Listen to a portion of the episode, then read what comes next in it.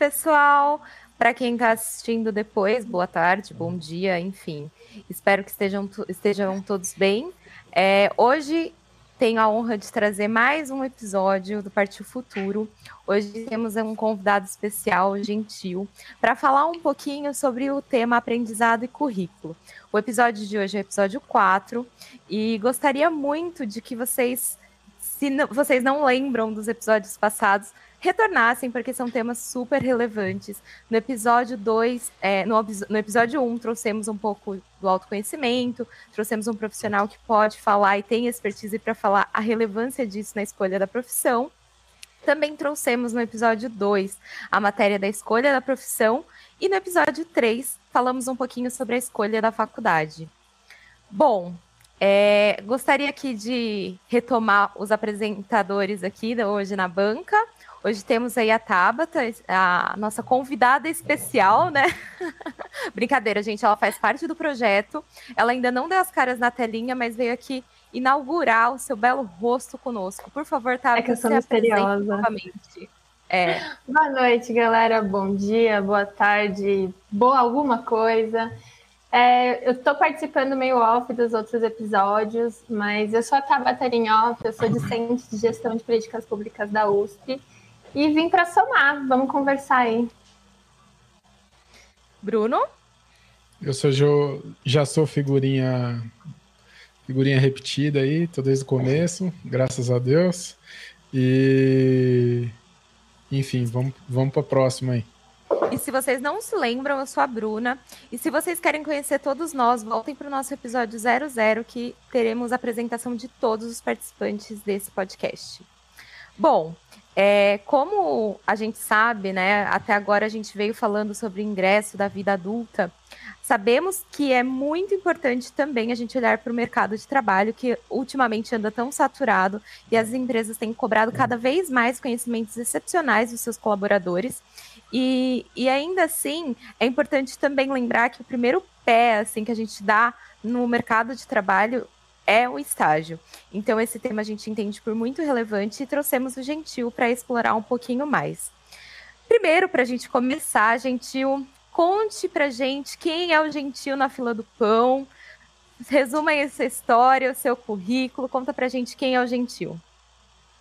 Não, legal. Bom, oi de novo para todo mundo. É um prazer estar participando aqui. É um projeto muito legal que vocês estão tocando. Quando o Brunão convidou Fiquei bastante feliz de poder fazer parte.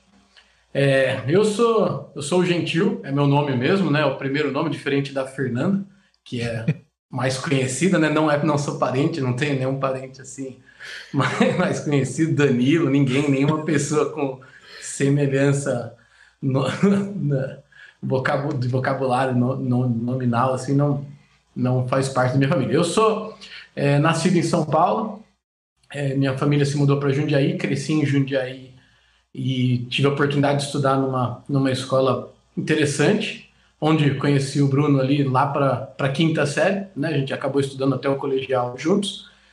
E depois eu segui na, na formação, estudando administração de empresas. É, depois posso detalhar algumas coisas, né, se vocês quiserem, mas escolhi a, a faculdade de administração de empresas. Era uma faculdade que me permitia na época, trabalhar e pagar meu próprio curso. Então, para mim, era um diferencial importante na condição que eu tinha naquele momento.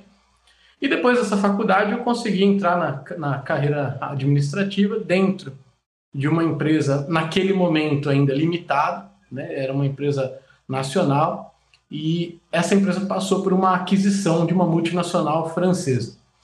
Nesse momento, né, eu já tinha sido efetivado, comecei a carreira como estagiário, passei para analista de planejamento de estoques, analista de logística, analista de compras. Tive a oportunidade de liderar a implementação de projetos de Lean Manufacturing como coordenador de Lean e virei supervisor de logística. É, nesse momento, né, no meio da, dos meus 22 para 23 anos, eu tive uma, uma oportunidade interessante de curto prazo, né, de migrar de empresa. Fui trabalhar num, numa empresa de e-commerce em 2012 e parece, né, hoje muito comum, mas naquela época, em 2012, a gente só tinha duas grandes empresas de e-commerce no país. Então eu estava participando do projeto do desenvolvimento ali, do lançamento, né, cuidando de uma parte de uma loja da terceira. Eu entrei, cuidei de uma da categoria de esporte e lazer nessa nessa empresa no segmento de e-commerce. Fiquei cerca de seis meses e fui convidado para voltar para a empresa anterior, né, a que eu havia deixado ali antes de entrar no e-commerce. Era um convite é, bastante interessante, financeiramente atrativo e dentro da perspectiva de carreira era, era um cargo que me interessava bastante.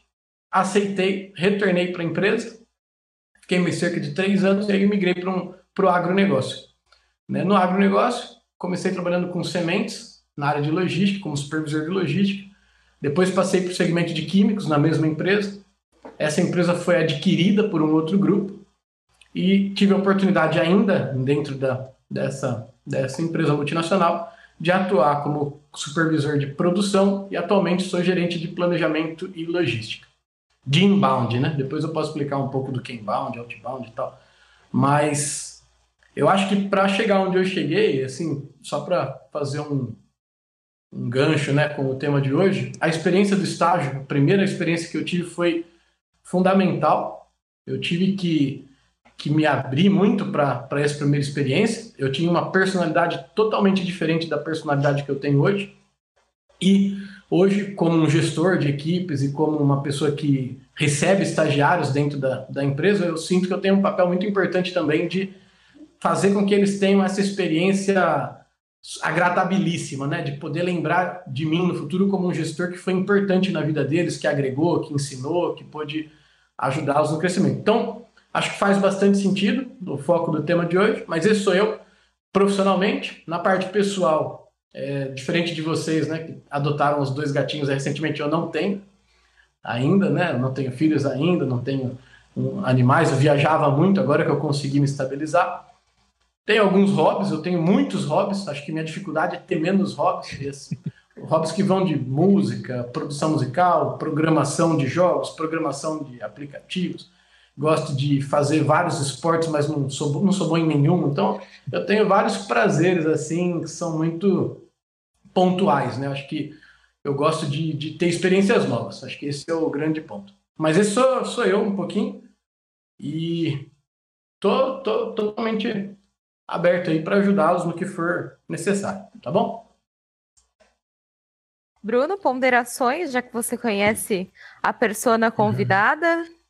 Não, legal. Algo a é, agregar? É, lá para o final vou fazer uma pergunta, mas é, é importante fazer essa pergunta. É que é, vamos seguir a cronologia da, do tema. Ah, eu tenho uma pergunta. É, você falou de, de estágio. Você, você só estagiou na, na nessa na primeira, primeira empresa, empresa, só. Só Hoje entrei como estagiário. Oh, desculpa, desculpa, pode falar. É, cortou um pouquinho, ah, tive um delay. Não, relaxa. É, a pergunta é: o, tem, tem pessoas que estagiam em vários lugares, em várias áreas diferentes. É, você faria diferente hoje ou você acha que é isso mesmo? Você já, já se descobriu de cara? O, o que se você fosse falar com o gentil da, daquela época, você falaria não, faz isso ou não, experimenta várias coisas e depois segue um caminho, o que você falaria sobre estágio? Cara, eu acho uma pergunta legal, porque, porque eu fico pensando o seguinte: naquela época eu estagiei na área de manutenção. Era uma área que não tinha muita correlação nem com a administração de empresa. Então eu tentava sempre fazer algum vínculo do que eu aprendia na faculdade com o estágio. Eu não, não vejo a necessidade de, de executar diversos estágios para que você tenha robustez de conhecimento. Na minha visão, eu acho que quando você tem uma oportunidade de você estar tá aberto para aprender, para ouvir os outros, para criar relacionamentos, para implementar projetos que tenham sentido, né, para o que o profissional, a pessoa precisa, você consegue adquirir muito conhecimento de diversas áreas, mesmo atuando numa área que talvez não seja aquela. Então, uma coisa que eu faço e falo muito para os estagiários hoje como eu não consigo voltar no tempo e falar para o gentil do passado, mas eu falaria isso, eu falaria, tente aproveitar muito essa experiência para, além de executar o projeto de estágio, de fazer as atividades da área que você está estagiando, mas para conhecer o mecanismo de funcionamento da empresa. Qual é a relevância de cada área para que a engrenagem faça parte daquele todo? E eu falo isso porque muitas vezes as pessoas têm oportunidade multinacionais, em empresas familiares, em empresas pequenas, né? De ter um estágio e acabam se prendendo naquela área. Então, vou dar um exemplo genérico. Vou estagiar na área de finanças. Eu posso acabar meu estágio e ser um, uma pessoa com conhecimento muito profundo em finanças, preparado para ir para o mercado como um analista. Mas se eu fizer somente isso e eu não conhecer as áreas correlacionadas, eu vou ser um profissional menos profundo, menos estratégico do que eu seria se eu tivesse também entendido, pelo menos o modus operandi, das áreas que têm interface. Então, por exemplo, quando eu atuava na produção, é fundamental que eu conhecesse detalhadamente áreas de utilidades, áreas de compras, área financeira, área de contabilidade. Então, a conexão dessas áreas e onde cada área pode ajudar o profissional a destravar resultados é o que para mim hoje faz sentido. Então eu falo para os estagiários, use o estágio para aprender. E quando eu falo isso é para aprender o máximo possível de tudo que for exposto para ele. A única situação na qual eu vejo que vale a pena você migrar de um estágio para outro é naquele cenário onde você está fazendo estágio em um local e o local ele, ele fecha as, as portas para o conhecimento. Esse é o cenário que eu, que eu vejo que, que ele não agrega. Só que sempre cabe a questão de autoconhecimento se é realmente o local que está me impedindo de aprender coisas novas ou eu estou fechado ali naquele meu, meu mundo e eu não tenho essa, essa facilidade de entender como aprender. E aí tem uma coisa que eu ouvi que eu acho muito legal, que é o perigo da vida, assim, né? Não sei se vocês já ouviram, mas eu, eu sei as coisas que eu sei, né? Acho que são as coisas que me, me dão conforto e confiança para executar meu trabalho e eu preciso saber as coisas que eu não sei. Né? Eu preciso saber o que eu desconheço. Essas são as coisas que eu preciso aprender. O risco né, e o perigo na carreira da gente fica quando a gente não sabe o que a gente não sabe. A gente fica naquele ponto cego. Você acha que você é melhor do que você realmente é, que você não tem nada para aprender. Então, no estágio, de novo, é uma esponja, né? O estagiário entra tem que absorver tudo, ouvir os, os as pessoas com mais experiência, filtrar, absorver o que é bom, criticar o que não é tão legal. Então não é para ser de uma, uma planta, né? é para realmente aproveitar a oportunidade para conhecer o máximo possível. Isso é o que eu faria de diferente. Naquela época, eu me foquei bastante na minha área. Para mim foi bom, depois eu até explico porque aconteceu uma fatalidade que terminou bem, mas me ajudou em um determinado momento a, a avançar na minha carreira. Não, bacana. É, gostei muito dessas ponderações e eu tinha até uma visão um pouquinho diferente, mas concordo bastante com que tudo que você disse. É, eu acho que entender a engrenagem da coisa faz muito sentido, né? Eu trabalhei, eu estagiei tanto em órgão público quanto privado. E isso para mim fez com que eu entendesse é, a engrenagem do poder judiciário. Então isso para mim fez muito sentido. Por isso que eu tinha a visão de que, pelo menos dentro do direito, é muito importante para um profissional conhecer tanto o Poder Judiciário, órgão público, quanto privado. E isso, para mim, fez sentir uma segurança maior de compreensão do todo. Então faz muito sentido, uhum. gostei bastante da sua resposta. Deixa eu só complementar um negócio que ele falou, que eu achei muito interessante. Você está é... compartilhando tela? Isso. Ah, tá. Não, só pra... Porque assim, do nada apareceu. É. Do nada eu paro. Uma, uma, é, uma ali, né? Uma tortinha é. maçã. Falei, será que ele, ele vai expor algo aqui? Boa. O que o Gentil falou sobre saber o que você sabe e saber o que você não sabe, é, esse círculo aqui é o seguinte: quando você é, é mais novo e você vai amadurecendo, e o, o que você sabe que sabe é o que está em vermelho. E o que você sabe que você não sabe é o, que, é o círculo que está em rosa, o resto do círculo que está em rosa. Quanto mais você vai evoluindo, mais você vai aprendendo, mais você sabe que não sabe também. Então é um, o, aquela máxima lá que fala que só sei que nada sei, é porque apesar de ele ter muito conhecimento, ele sabe que vai só ampliando a quantidade de coisas que ele não sabe. Então, esse, isso aqui demonstra muito bem uh, é, é, esse aprendizado aí, que é um pouco do que o Gentil falou. Só queria compartilhar isso aí, deixa eu tirar eu, mostrar eu aqui de novo. Não, isso Isso está muito bem elaborado, Bruno. Isso está muito bem elaborado, porque eu também estagiei no público e no privado. Para quem não me conhece, eu sou ex-aluna de gestão ambiental e eu troquei de curso e fui para gestão de políticas públicas. E o meu último estágio foi no órgão público de cultura. E a minha ex-chefe falava: é, Eu não te quero presa num assunto porque você tem. que você gosta. Eu quero que você entenda o mecanismo. E aí eu acho que o que o, o, que o Bruno propõe para gente, e muito do que a gente ele falou, é isso, né? É a reflexão de que olha, você vai fazer isso, mas é importante você entender que as externalidades vão te abater. E a gente precisa estar atento. Acho que complementa muito com o que foi dito. Sim, eu, eu também acredito nisso e achei muito bacana as ponderações.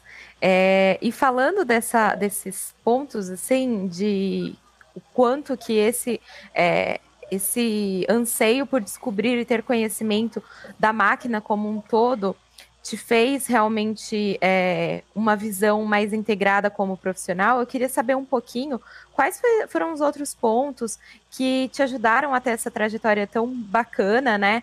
De um estágio para uma gerência. O que, que você sente que realmente destacou e que te fez ter um diferencial no mercado de trabalho? Legal. Eu acho que. Opa, derrubei um negócio. Uma das coisas que eu. Que eu essa, essa, é uma pergunta que a gente sempre faz, né? Tipo, ah, eu fico pensando que.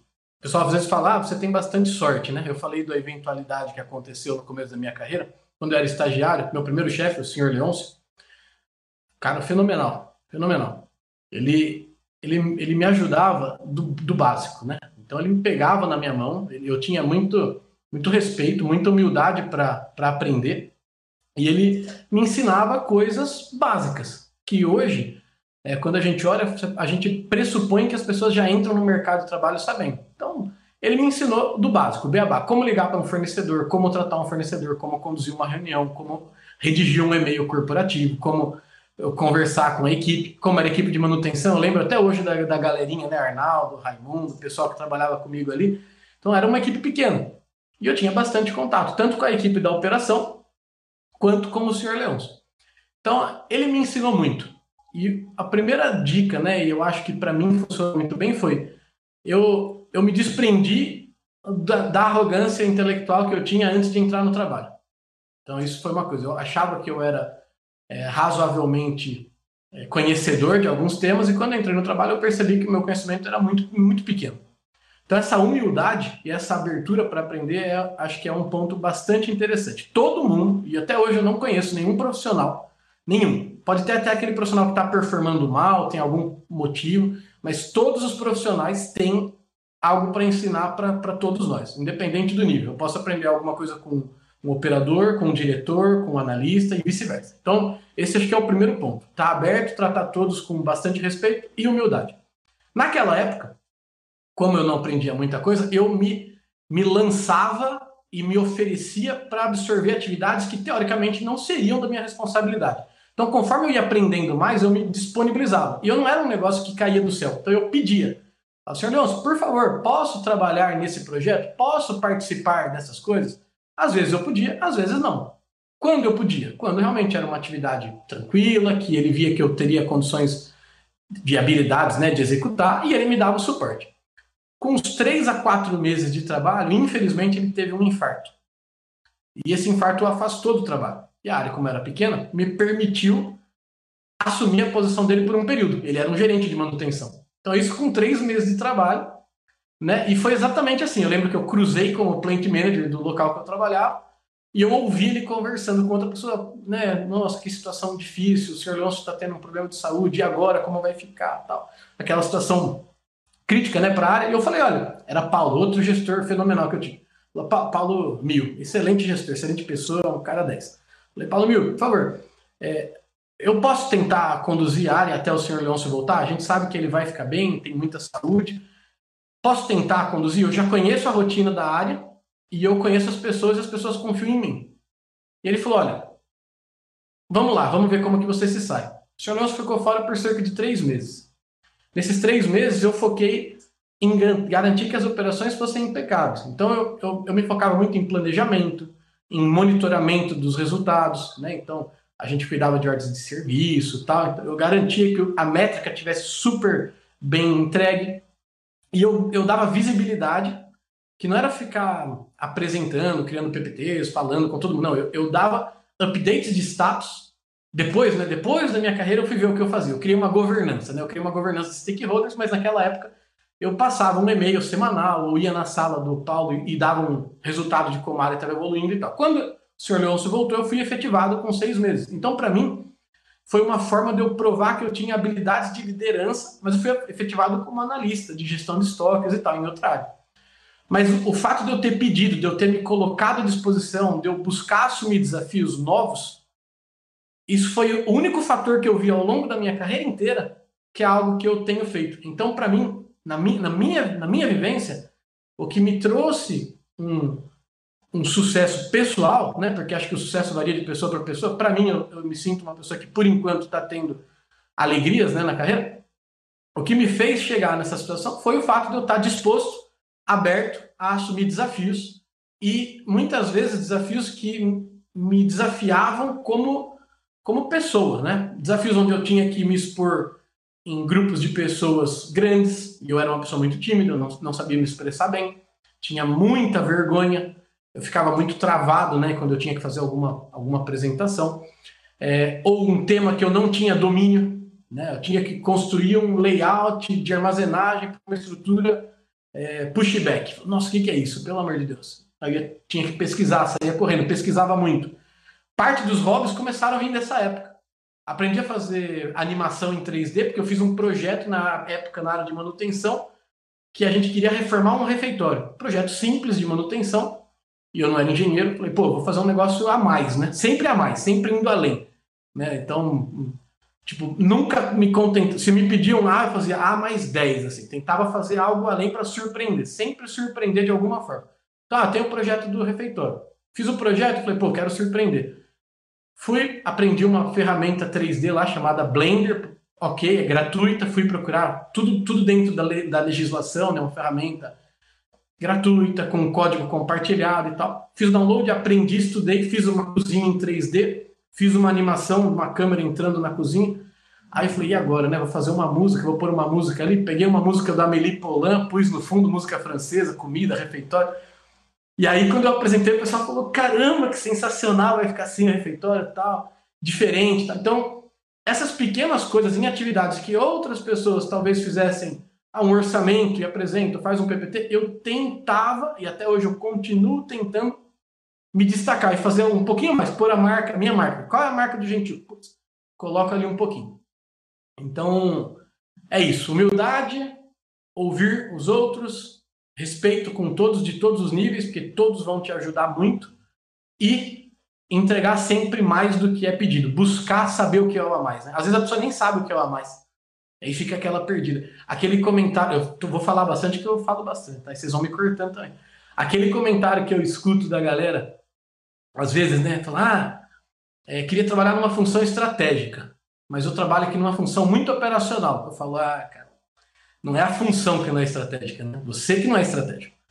Quando você fala de função estratégica, às vezes a pessoa pensa, quero ser o diretor, quero abrir, fechar, construir coisas, fazer revolucionar. E para mim, o estratégico é você conseguir ver o além, o que está na entrelinha. Então, de novo, né, eu estava na manutenção, o que era estratégico às vezes? Pô, o pessoal controlava as ordens de serviço e põe um número.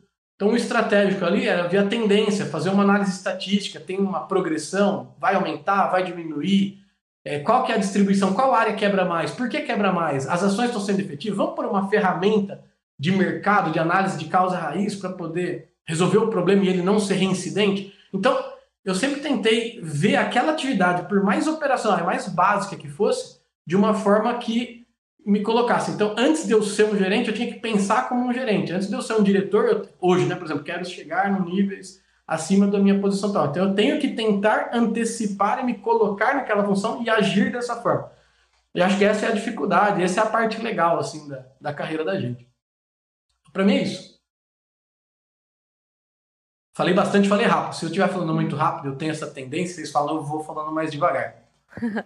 Ô, Bruno, eu acho que você tá com. Eu não tô te ouvindo. Não sei se o seu microfone tá funcionando. Não estou ouvindo. Você tá ouvindo, gentil? Não, mas eu também não vi a boca mexendo. Só vi eles. mas não tô ouvindo, não, Bruno enquanto ele tenta resolver essa falha técnica, eu acho que as coisas vão, vão sendo integradas, né? Porque você mencionou que é importante você pensar como diretor antes de estar como antes de ser um diretor. Para isso é muito importante você entender também quais são os cargos e quais são as incumbências Sim. deles e o que, que eles precisam para estar lá, né? Então, eu acho que esse ponto é muito bacana, porque vai, vão se fechando. Você falou algo que traz autoconhecimento, que é saber onde eu posso deixar uma marca gentil ali, que aí você uhum. depende do seu autoconhecimento, de saber o que, que você pode agregar, né? Você falou uhum. um pouquinho sobre essa questão de trazer aí um, um viés de análise dos outros cargos e, e, áreas, né? Se eu quero chegar em tal local, eu preciso saber como que é feito, porque senão você não vai conseguir se portar uhum. sobre isso, né? Então, muito bacana.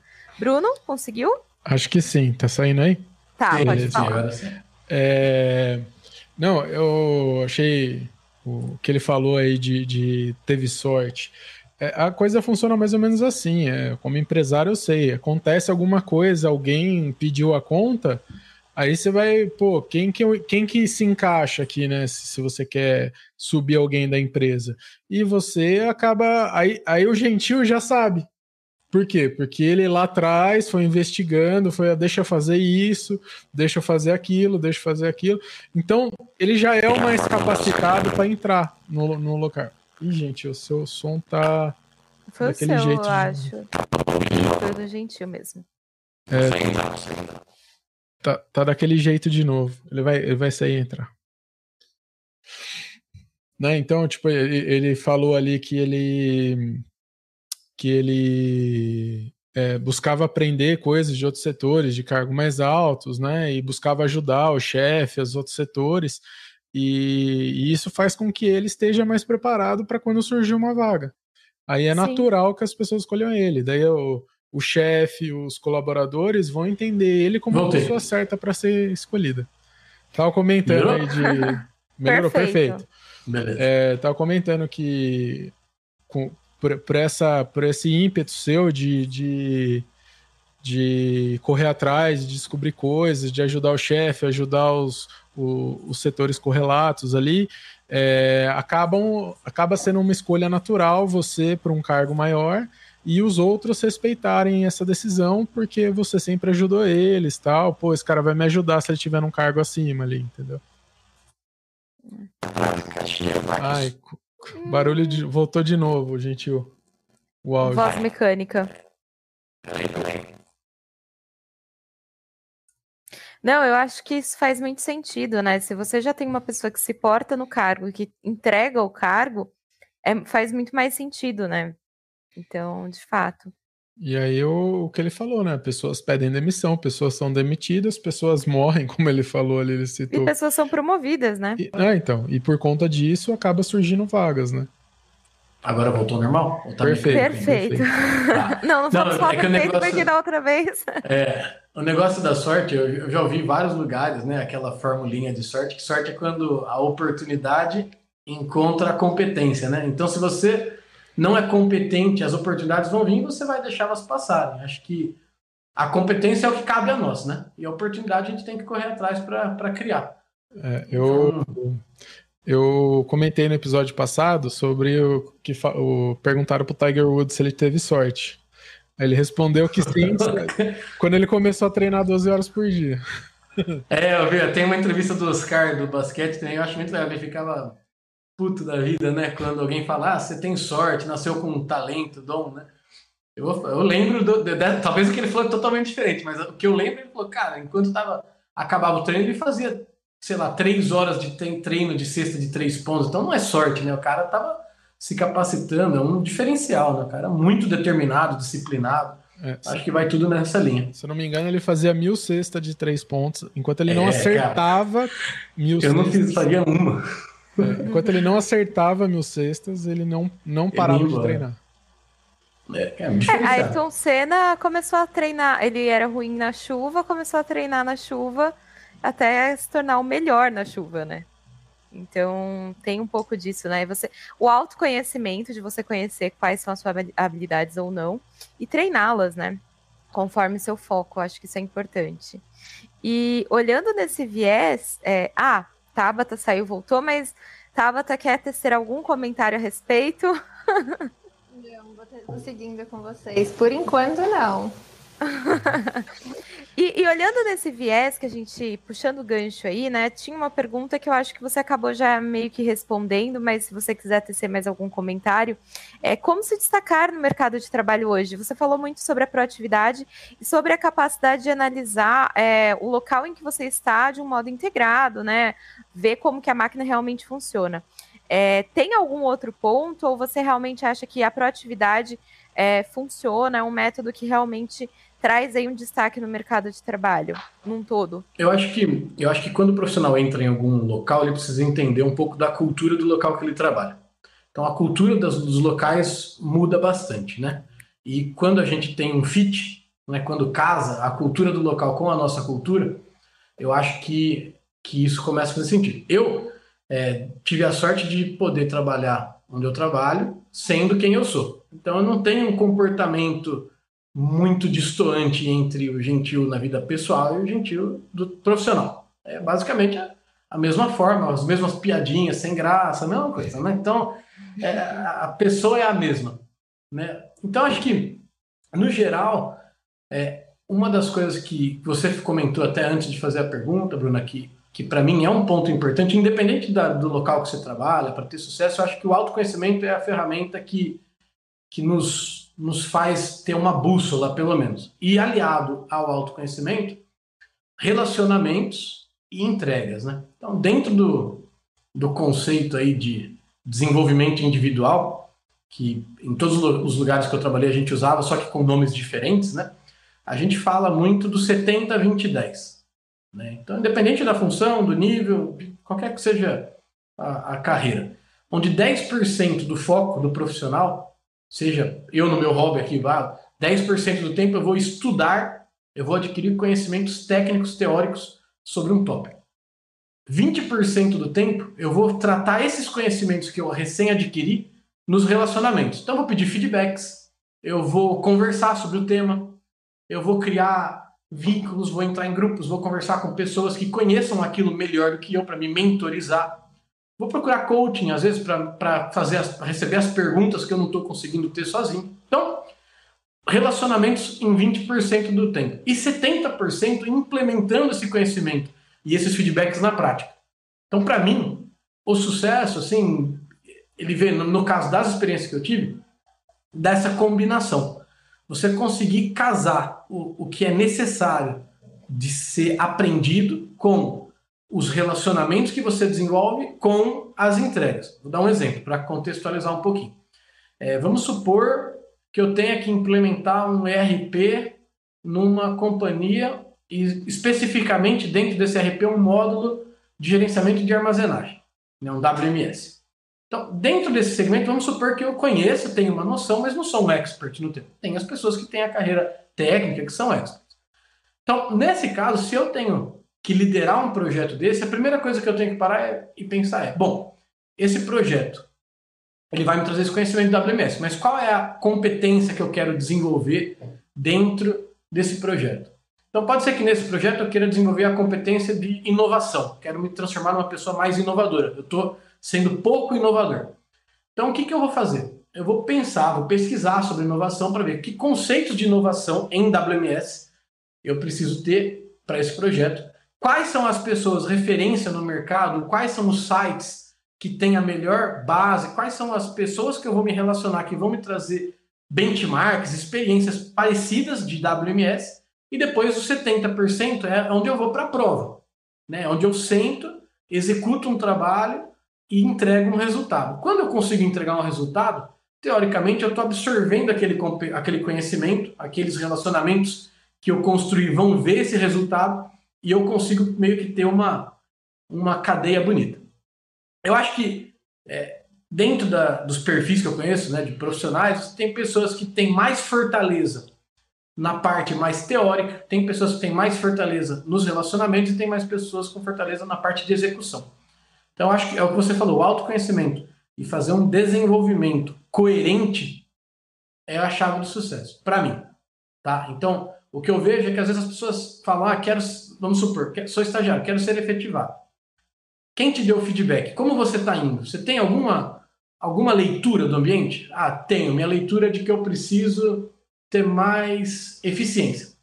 Então, eficiência vamos traduzir como controle de prazos, como planejamento, como é, cumprir é, promessas e tudo mais. Então, se eu preciso desenvolver eficiência, eu preciso primeiro entender qual conhecimento eu preciso ter sobre eficiência, quais são as pessoas que têm eficiência que eu quero conversar para me, me, me cobrarem ali, me ensinarem como ter isso, e depois eu tenho que entregar um projeto. Quando esse gestor visualizar que eu corri atrás, eu entreguei aquele, aquele resultado com o feedback que ele me, me, me deu né, de presente ali, ele vai falar, opa, o cara está realmente focado, né? Ele está tá buscando se desenvolver. Se a pessoa tem esse fit, eu acho que vai, vai acontecendo. E quando, quando eu vejo que não há o fit, e aí eu acho que esse fit ele acontece quando você não se sente bem, isso varia ao longo do tempo, né? As motivações pessoais, as relações que você tem na empresa, as motivações financeiras, enfim, uma série de motivações podem fazer com que a pessoa busque uma, uma outra oportunidade fora. Eu acho que a partir do momento que entra é a mesma coisa, né? Entender expectativas, alinhar expectativas, o que eu vou desenvolver, qual expectativa eu vou entregar, onde eu vou me sobressair e se organizando. Então, um planejamento pessoal de carreira é algo que as pessoas deixam de lado. E é, é um grande ponto importante e diferencial para o sucesso. Quando eu falo que deixam de lado, é assim: as pessoas falam, ah, vou fazer uma, um plano de carreira. Escreve ali, faz um Excel, faz um PowerPoint bonito, mostra para alguém e vai olhar isso daqui a dois anos. Não tem nem nada a ver mais com o que a pessoa faz. Então, a carreira, ela é uma, uma atividade, assim como um projeto, assim como um, emitir uma nota fiscal, lançar um produto no sistema. Então, você tem que parar um tempinho toda semana e se questionar: pô, essa semana eu fui produtivo? Eu fiz as coisas que eu devia ter feito? O que, que eu vou fazer na próxima semana? a próxima semana está na minha mão, eu vou, eu vou me sobressair. Tem alguma reunião que eu preciso me preparar? Porque senão você acaba sendo aquela pessoa que está sempre sendo pega de surpresa, né? Entra numa reunião não fala nada, não sabe nem do que está sendo falado. Aí não tem um ponto de vista para se posicionar, não conhece as pessoas, fica perdido. Então, para mim, o planejamento individual é um, é um fator importantíssimo. Quando eu era estagiário, para mim isso era muito abstrato, né? Eu não tinha isso. Então, eu literalmente tentava me sobressair. Mas hoje em dia, acho que a carreira é muito mais um, uma estratégia do que simplesmente você entregar os resultados. Né? Você, além dos resultados, tem que olhar com carinho para sua carreira. É, Eu ia sobre... perguntando isso. Ah, pode pra... falar, pode falar. Pode? Para você, quando que o planejamento de carreira ele começa? Desde o estágio? Ou você acha que é a partir da efetivação? Como que você Olha, eu, eu peço para os meus estagiários montarem um plano então, cada por exemplo, os estagiários que atuam comigo hoje, né? Cada um tem, além das atividades de rotina, que deveria ser a menor parte né, do estágio, eles têm os projetos. Então, normalmente eu tenho um projeto bastante complexo, que deveria ser um projeto de longo prazo, de um ano, dois anos, depende do contrato de estágio. Ele tem um projeto de médio prazo, um projeto que é para entregar, para ele se orgulhar, para fazer o TCC baseado naquilo mas que não é tão complexo, é mais para pegar habilidades de gerenciamento de projetos e tal. E um projeto simples, que é quando a pessoa acaba de entrar, faz ali, aprende, entende, conhece os demais e tal. Já no estágio, eu acho que é importante a pessoa começar a organizar a sua carreira. Ao longo do tempo, cada vez mais vai ganhar experiência e maturidade para refinar esse planejamento. Mas também não é assim, ah, entrei no estágio, no dia 1 um, vou fazer um planejamento de carreira. Não, aprenda, pegue um tempo grande para aprender. Lá, se a pessoa vai fazer dois anos de estágio, lá no, no final do sexto mês, quando você já entende a empresa, a sua área, lembra o nome de todo mundo, que cada um faz, aí para e começa lá, pô, legal. Vou conversar com outros estagiários que tiveram sucesso. O que eles fizeram que fez eles terem sucesso? Como que eles performaram? Fazer esse, esse, esse vínculo, né? Ah, o, o estagiário teve sucesso porque era muito ativo, muito participativo. Pô, bacana, então você é ativo. Que tema aqui para mim é interessante? Às vezes eu sou, eu sou interessado no tópico de um pilar de inclusão e diversidade, de inclusão de PCDs, de pessoas LGBTQ+. Então, fala, pô, interessante, vou entrar nesse grupo e vou me destacar lá dentro. Às vezes, não só a rotina vai fazer a pessoa aparecer. Mas eu diria para você que tem um prazo, a pessoa deveria se sentir confortável. Entendo o que eu faço, sei o que eu faço, então talvez é hora de eu parar e começar a olhar meu próximo passo. E o que acontece na prática, às vezes o estagiário ele deixa para muito perto do final do contrato, tipo, tem um contrato de um ano. A pessoa começa a se preocupar com uma efetivação lá no nono mês. Às vezes ali já é tarde, né? Às vezes a pessoa perdeu aquele timing para poder falar para os demais o que área que interessa, conhecer os gestores, abrir, se abrir para o gestor, chamar o gestor para uma conversa, falar, tudo bom, sou o estagiário X, é, gosto da sua área, tenho interesse por isso, por causa disso, sempre com motivos, né? Para mostrar que o estagiário pensa, né? Que ele vai agregar. Porque a empresa está contratando uma pessoa ali que precisa ajudá-la a ganhar mais mercado, a se desenvolver, a implementar projetos mais simples, mais robustos, mais sustentáveis, mais digitais. Então a pessoa tem que entender onde vai se encaixar e verbalizar. Tá? Eu diria que seis meses é um período bom para começar a desenhar ali um plano. Agora, agora, quando a gente muda de função, por exemplo, fui efetivado, mudei de empresa, dentro da mesma empresa, mudei de área, não fui promovido, mas fui de. Eu trabalhava em Andirá, no Paraná. Saí de Andirá, vim para São José dos Campos. Saí de São José dos Campos, vou para Camaçari. Então, essas mudanças, mesmo que laterais, eu encaro como mudanças radicais. E tem um livro muito bom que chama The First 90 Days, e tem traduzido, mas é que o inglês, quem puder ler o inglês é melhor, mas em português ele é Os Primeiros 90 Dias. Ele tem um guia de como você faz essas transições de carreira. Fui promovido, virei líder, virei gestor, tem um turno que trabalha para mim, é, virei analista, de analista pleno fui para ser. Cada mudança dessa, esse, esse livro ele passa um guia muito, muito, muito bem estruturado, mas muito, muito legal, de quais são as atividades importantes que a pessoa tem que ter para causar boas impressões, para entrar jogando, né?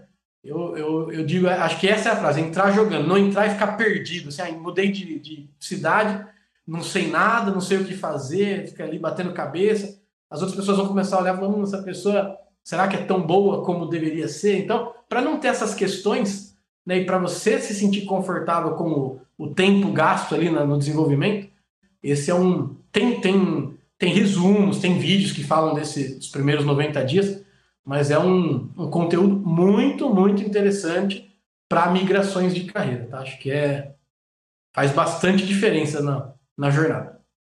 Ah, Inclusive, na época legal. onde eu trabalho, os, os, líderes ganhavam esse, esse livro até para ah, a Juleia e tal. E todos leem, implementam bem Caxias mesmo, sabe? Para, tá. E o Bruno me conhece, eu era o oposto de Caxias, né? Eu, acho que no colegial era aquela pessoa que tem prova agora, nossa senhora, né? Então, meu Deus. Aí fazia ali de qualquer jeito, dava um sambarelove e tal. Lembro de uma prova que respondi uma coisa que o professor de história, que, você me mandou a foto ainda, o Eduardo, né, professor, figura também, muito bom. Ele chegou e falou, gentil, isso foi bem na prova, mas essa questão, eu falei, não entendo. O que você respondeu não, não existiu na história do Brasil. eu falei, cara, eu, falei, eu, eu, eu arrisquei, né? Criei ali um. Falei, melhor do que deixar em branco, né? Outras que eu não deixei em branco, se você deu certo. O não eu já tinha, né? Aquela velha é. história. Então eu mudei, eu mudei muito. E essa faz parte da maturidade, né? Esse perfil hoje, hoje assim, quando começa a carreira, você começa a ganhar muita confiança. A gente vai ter uma reunião importante. Falar, ah, deixa que amanhã, antes da reunião, eu faço a apresentação. Tem gente que é o oposto, que se prepara. Tal. Eu ficava confortável de fazer as coisas em cima da hora. E com o tempo, com o avanço da carreira, eu comecei a ter feedbacks muito bons. Assim, ah, nossa, ficou muito boa essa apresentação. Esse estímulo positivo, ele reforçou um comportamento ruim de mau planejamento que eu tinha. O feedback certo era, olha, você está se planejando em cima da hora, você poderia fazer uma coisa melhor do que, embora o que você fez tá bom, você poderia ter feito algo ainda melhor, conhecendo o seu potencial e tal. Então, hoje em dia, eu já consigo me planejar muito melhor, né? Então, eu vou entrar numa reunião é, mês que vem com um board para apresentar um projeto, um plano de investimento, eu já tenho ali meses, alinhamentos sendo feitos, eu estou com uma base de dados muito bem robusta. Muda muito, mudei muito ao longo dos anos, mas acho que faz parte, né? Não é a idade, é, são as experiências que eu fui exposto. Talvez se eu tivesse 21 anos e tivesse vivido as mesmas experiências, eu seria o mesmo profissional que hoje. Se eu tivesse 50 anos e não tivesse vivido as mesmas experiências, seria um profissional mais imaturo. Né? Não uma pessoa imatura, um profissional imaturo. Então, acho que, para mim, essas vivências me ajudaram. Né? Não, não, não acontece mais o que acontecia no colegial. Graças a Deus, né? É, eu ia perguntar uh, que você deu esse, esses exemplos de planejar, né? E você pensa no, no, tipo no próximo cargo que você quer atingir ou no próximo cargo? É, qual, é a sua visão? Entendeu? Tipo, por exemplo, ah, sim, quero virar. Sim. Você mira lá na frente ou você sim, mira no sei lá, não, não, é. não a, a, onde eu trabalho, a gente a gente mira no plano final de carreira. Então, por exemplo, hoje qual que é meu plano de carreira? Ah, são dar mais três passos, por exemplo. Ah, vamos supor, vamos criar uma função. Ah, seria um, um VP da América Latina. Não, vice-presidente. Pô, é isso que eu queria. Por que não presidente? Porque para mim não é interessante. Aí vai ter outra pessoa que é analista que fala: qual que é o seu objetivo de carreira? Meu objetivo de carreira é virar especialista técnico. Ah, mas por quê? Não, porque eu tenho prazer em resolver problemas, eu tenho prazer em, em me aprofundar nesse assunto. Legal, uma carreira muito, muito bonita. Então, a gente sempre mira na carreira, e dentro da. Tem a carreira em Y, né? Por, por sorte. Então, o cara que é especialista, ele vai chegar no mesmo nível que o diretor, que um então tem uma carreira muito interessante na área técnica também. É, só para explicar enfim. um pouco pro pessoal, carreira em Y é assim, ou você escolhe Isso, gestão, a... ou você pessoas, escolhe né? é, ou, ou, ou, gestão de pessoas, enfim, administração ou especialização para resolver problemas isso. cada vez mais elaborados, mais profundos. Isso. É isso. Então existe essa carreira, né? Por sorte, não são todos os locais que existem, então é, é um, é um plus para quem quer uma carreira técnica, às vezes procurar algo nessa linha. Mas eu miro sempre no último passo. Por quê? Que aí eu crio um career path ali, um, um, uma jornada, uma jornada de carreira. Essa jornada, ela, ela, imagina uma árvore, né? Eu estou aqui hoje. Sou, vamos supor que eu seja analista. Sou analista de logística. Aí, de analista de logística, eu, eu, eu vejo, pelo que eu interajo com as outras áreas, que eu poderia ir para é, planejamento de demanda, para planejamento de produção, para logística ou para atendimento de clientes, customer service, né? Então, poderia ir para essas quatro áreas. Ah, abre uma vaga, eu conheço, já converso com os gestores, com os analistas dessa, criei um, uma rede de contatos, essas pessoas sabem que eu existo, eu não sou uma pessoa que está lá no, dentro do armário, lá escondido. Então as pessoas sabem que eu existo. E aí, quando tem uma oportunidade, ah, eu vou para Customer Service. Dali, eu, quando eu desenho meu plano, eu já sei que para aquele, aqueles quatro opções eu abro mais opções. Eu, e, e a recomendação que eu recebo normalmente, né? É da gente limitar, não abrir um leque muito grande, porque quando o leque está muito grande, você perde o foco. Então é legal ter um foco, ter alguma correlação entre as áreas. Então eu não vou colocar, por exemplo, que eu quero ser de vendas, de marketing, de RH e de produção. São áreas, quatro áreas que às vezes tem uma distância muito grande. Agora, dentro da produção, se eu quero seguir uma carreira produtiva, né, dentro de, de um ambiente produtivo, eu posso colocar qualidade, produção, manutenção, é interessante. Planejamento de produção, PCP, legal, faz sentido. Dentro de marketing, posso pôr pricing, né, precificação, é, campanha, é, é, pesquisa de mercado, não sei. Então você consegue quebrar os, os ramos dentro da carreira para que lá no final afunile de novo, né? Porque não vai ter 200 VPs, ele vai ter um. Né? E, ah, eu quero ser gerente, então não vai ter mil gerentes de logística, vai ter dois. Então você vai construindo a sua carreira e ela afunila. Então é legal ter isso porque você abre o leque de oportunidades, você consegue fazer com que essas possibilidades criem é, é, é, exemplos, né, experiências na sua função atual. Então, por exemplo, se eu quero trabalhar com Customer Service, eu posso pedir para a pessoa de Customer Service, pô, se tiver algum projeto que eu puder participar só para aprender sobre a sua área, vocês podem me considerar? Provavelmente sim. Se você combinar com o seu gestor e combinar com o gestor da outra área, provavelmente você vai ter bastante sucesso num, numa oportunidade como essa. Ah, mas vai ser uma carga de trabalho a mais. Vai. Vai.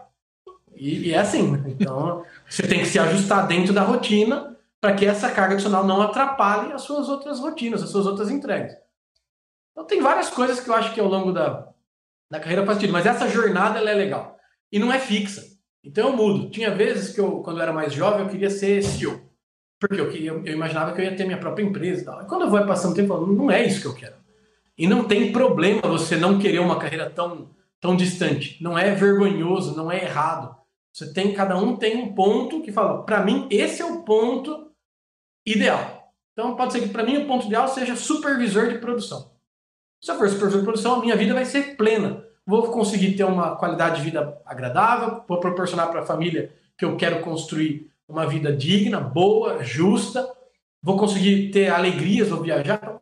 Para aquela pessoa, aquele mundo faz sentido. Então, às vezes a pessoa se sente pressionada, isso eu acho que é um é uma armadilha assim que eu já vi acontecer nas empresas. A pessoa se sente pressionada a crescer, mesmo não querendo, e aí quando cresce é exposta a situações que não agradam, a pessoa performa mal e acaba saindo, mudando, a pessoa se, se dá mal.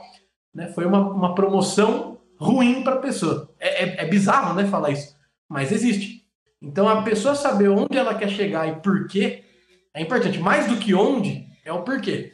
Quando eu era mais novo, ah, eu queria, sei lá, diretor, por quê? Porque eu queria ganhar bastante. Eu queria ter uma qualidade de vida que eu pudesse ah, dar um conforto para minha família, né, meus pais e a minha família que eu vou construir, mas eu também queria ter aquela sensação de ego, né, massagear o ego, pô, conseguir chegar até lá.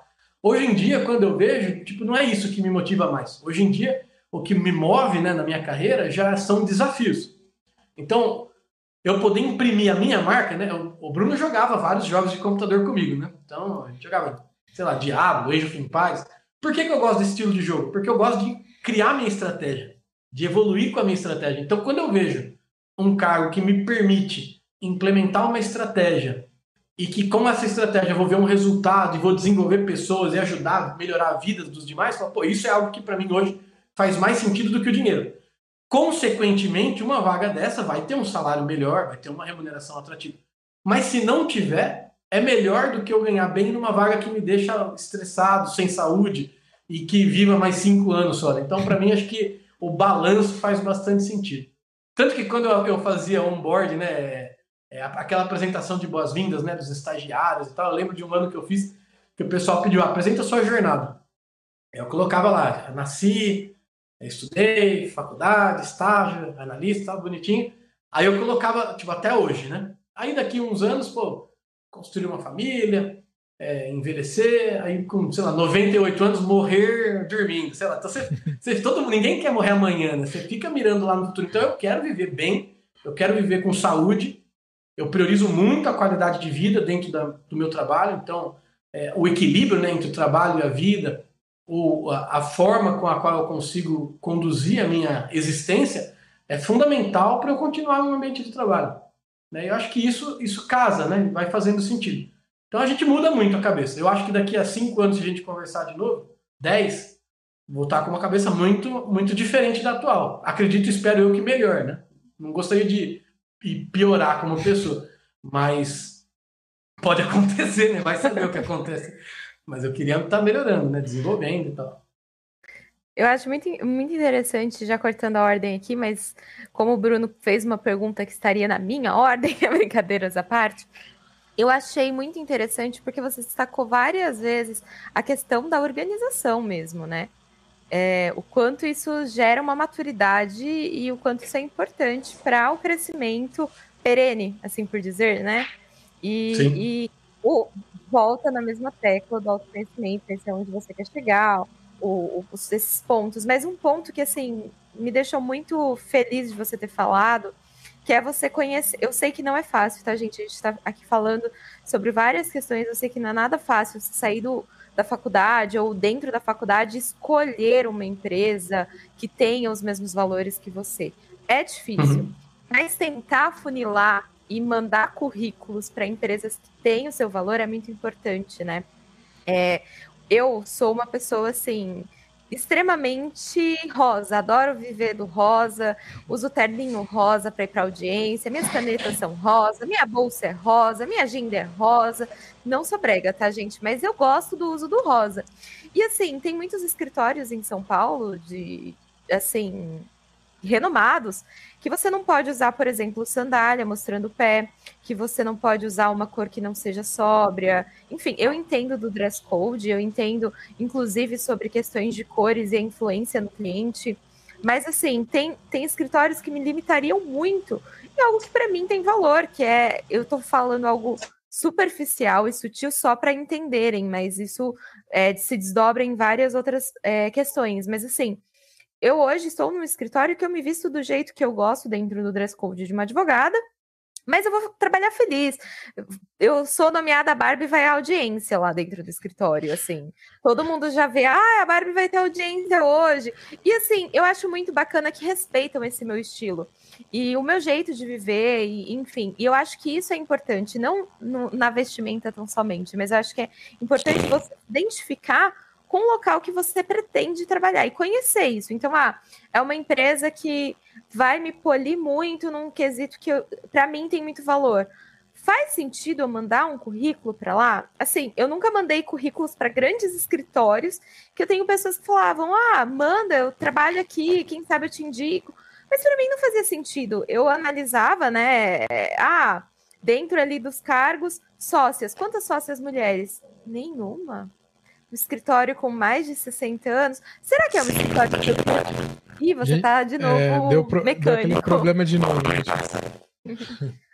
e eu acho que isso é muito importante. Eu olhava e falava: quadro societário, um escritório com mais de 50 anos, nenhuma mulher.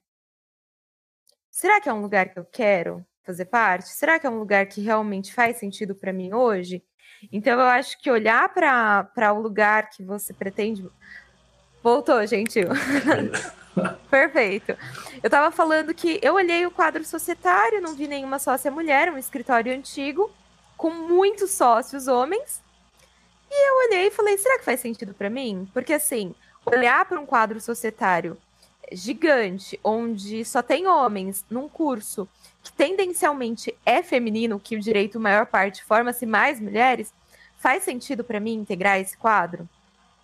Então, assim, eu acho. É, a, a, barreira da representatividade é muito, é muito difícil, né? Eu acho que eu não tenho muito o que falar sobre representatividade, né? Então, Seu branco mas eu acho que eu, eu, é, acho que acho que assim, não, eu tenho noção de que eu tive vantagens, né, ao longo da vida que não concordo. Agora, quando a gente olha para a importância da representatividade, eu acho que só pegando seu comentário, né, eu lembro que quando eu trabalhava na produção, eu vi um, uma, uma menor aprendiz que estava buscando um estágio e ela falou, ah, é, participando da entrevista, falou, ah, mas eu, eu sei que eu não posso trabalhar na produção. Como que seria trabalhar no, no laboratório? Falei, mas por que você não pode trabalhar na produção? Não, porque já aprendi, já tiveram professores que falaram que mulheres trabalham no laboratório. Cara, é absurdíssimo isso, não existe essa situação. Que bizarro. Então não tem, não tem um local, e, e acho que isso é, é importante né, para quem está começando a carreira, nunca né, Deixe que outras pessoas falem que vocês não podem trabalhar ou fazer alguma coisa. Na minha cabeça, eu posso estar totalmente errado, mas eu acho que todo mundo pode fazer o que quiser. Se eu quiser, em algum momento da minha carreira, virar um jogador de basquete, eu não vou virar o Oscar. Mas se eu começar a treinar agora, eu posso ser um jogador de basquete amador. Eu posso ter alegria naquilo. Então, quando a gente, a gente acabou contratando, que a menina era muito inteligente, muito boa, super boa profissional, como menor aprendiz, né? Só reforçou os pontos. Depois ela entrou na faculdade. representatividade já bloqueou você, né? É, é, é, fato. Então, essa é a importância, né? De, de você tratar os outros com respeito como você gostaria de ser tratado. Eu acho que, para mim, a inclusão é isso, assim, né? Você, você trazer os outros e ouvir os outros de forma verdadeira, independente se tá com terninho rosa, se tá de saia, de calça, Pelado não, né? Pelado ele tá, tá é. Então, deu um passo atrás aí, né? Mas numa praia, numa praia de nudismo, ok. Mas enfim, né? Acho que eu acho que é, é legal. Assim, eu vejo que as empresas, as pessoas no geral, estão muito mais avançadas. Assim, você vê as pessoas tendo maior abertura, mais, mais vontade de aprender como tratar os outros de uma forma correta, digna, né? Então acho que é, se Deus quiser, acho que assim, a nossa parte como profissionais aí, como gestores, né, como, como pessoas que já estão no mercado de trabalho, é trazer os estagiários e os estagiários, de novo, têm que serem genuínos, serem eles mesmos para que essa inclusão aconteça na prática, não se moldarem nos perfis que existem. Né? Quanto mais as pessoas contribuírem da forma que elas são, mais resultados as empresas vão ter. É. Mas agora deixa... parecer advogada do diabo. é, para os jovens, para os jovens que estão aí fazendo estágio e não né, foram pelo dinheiro, gente. É, não sim. tem assertividade aí entre a empresa. Como fazer um plano de carreira num lugar que você Nossa, não gosta? Perfeito essa pergunta. Quem responde? Eu posso, acho que eu, eu, eu era esse jovem aí, né? Eu tinha minha faculdade, eu tive. Eu não tive muitas opções, né? Eu lembro, eu lembro claramente das entrevistas que eu fiz e das todas as que eu reprovei. Então, reprovei muitas, né? Estudei no, numa universidade de Jundiaí, na né? União Chieta, que era uma universidade que era próxima de onde eu morava e me permitia trabalhar e chegar na universidade. Então, muitas vezes, quando eu me candidatei em processo seletivo para estágio em grandes empresas, eu tinha que escolher a opção outros ali na faculdade, né? A outros. Falo, nossa, não tinha, tinha lá USP, as outras, tá, porra. E num momento eu falava, nossa, que caramba, né? Será que isso vai me prejudicar? De forma nenhuma. Só prejudicaria se eu mesmo não acreditasse. Legal. Eu precisei trabalhar por dinheiro. Então, o primeiro lugar que falasse, venha, eu ia. Não tinha muito, muito poder de escolha. Mas, é, eu lembro, por exemplo, tra trabalhei por menos, tentei arrumar empregos por menos de um salário mínimo na época, 350 reais, em livraria.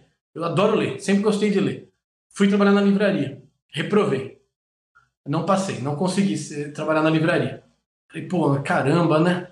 Aí tentei trabalhar numa empresa de correios, não consegui. Era um processo muito muito ruim, assim, uma dinâmica que expunha o candidato. Também não gostei da dinâmica. Não, aí teve outro que eu desisti no meio do processo, mesmo sendo um processo que pagava até melhor, falei, não dá.